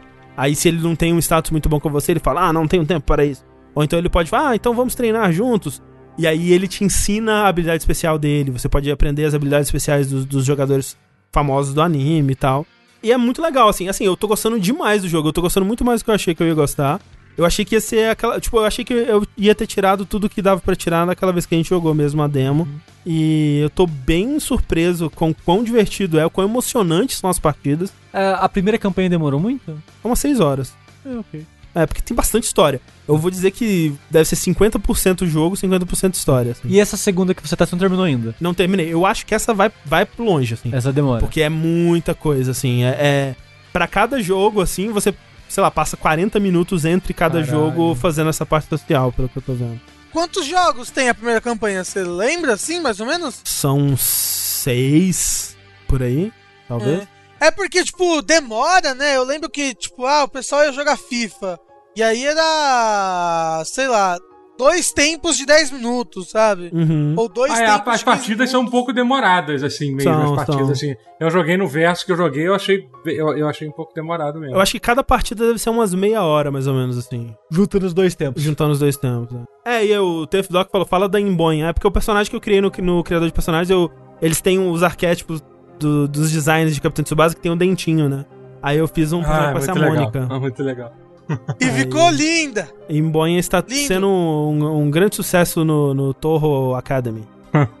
é muito da hora, assim, é, é- é aquilo, se você gosta de anime, você vai ter, assim, tem todo o drama das partidas e do, do personagem que tá tendo um ataque cardíaco no meio da partida, mas ele quer jogar ainda assim, porque ele precisa vencer e mostrar. É aquilo, né? Aquela, aquela viagem toda. E esse foi Capitão Tsubasa. Recomendo. É, Não tem no Game Pass. Não tem no Game Pass, no, Não tem no Game Pass, pois é. no E- PC, e, se não você... joguem no PC, pelo não, visto, assim, né? É assim, joguem no PC porque é muito mais barato, né? Mas sigam o tutorial do Totoro aí, ó. Ah, pois o é. tutorial. É isso, Se quiser, sigam o tutorial. Ah, é muito mais barato quanto? ô, ô, É Não, tipo tá custando 150 reais. 160. É 170 no PC. 170? Se você achar umas promoções aí, você consegue pagar os 200, assim, às vezes você consegue na versão. Não, ó, tá 179 no PC pra ter todo esse problema de você ter que usar dois, dois programas no tempo. Eu acho que não vale a pena, não, viu, André? É. Bom, Eu acho pode que ser se que você tem resolva no PC, também, né? Vamos ver. É, vamos se você ver. tem no PC, se só pode jogar no PC, espera resolver isso. Porque é uma desafora com seu dinheiro. É, mas é que assim, né? Assim, se você tiver que comprar agora, eu concordo. Quer dizer, se você não tiver que comprar agora, eu concordo, porque é ou 170 e usar dois programas, ou 250, né? Que é um absurdo. Assim, não que 170 não seja caro. É, Mas dado o preço de jogo hoje em dia, eu sinceramente acho que vale pelo conteúdo que tá lá. É, e a Bandai costuma fazer promoções boas depois, até no Steam É. mesmo, os jogos depois dela conseguem ter É. descontos bons. Com certeza, se você não tiver que comprar ele agora, a melhor opção é eu esperar. Com certeza. Inclusive, eu tô muito curioso de saber como é que o jogo tá rodando no Switch, já que até no trailer da versão de Switch do jogo, É. o jogo tava engasgando pra Caralho, o, cacete. o- o- eu foi queria lindo. saber. Foi lindo o PowerPoint que eles mostraram, né? Pois é. Eu, eu, eu acho corajoso da parte deles. É isso É, aí, né? o jogo é assim. O jogo é isso, assim. É- é entendeu? Eu isso, não vou enganar ninguém aqui. Exato. É, é igual você The First Red com o Witcher. É isso. Você viu o trailer, você é caralho, coragem, hein? Parabéns. Mas Coragem. tá. Não, tem que ser, tem que ser verdadeiro. Assim, o, o Tsubasa nunca apoiaria um trailer Exatamente, não é, falso. falso. Ele pensaria muito nos amigos dele e resolveria que não Sim. faria.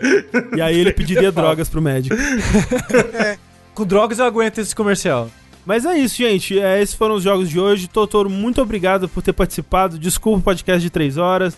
Não, Desculpa, imagina, eu já tava pronto, eu já tava preparado, eu já me preparei. Desculpa.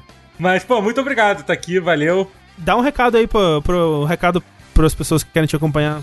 Sim, é, qu- quando quiserem. Quer dizer, quando, primeiro quando quiserem me chamar pra qualquer outra coisa, estamos aí.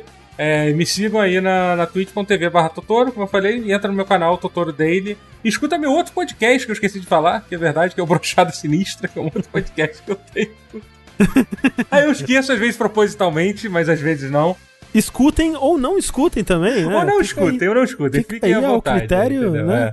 É, mas realmente, até porque forçar a escutar aquilo eu não, não, não faria, não faria isso com ninguém. Mas, mas se você falar de videogame, por favor, por favor, É isso.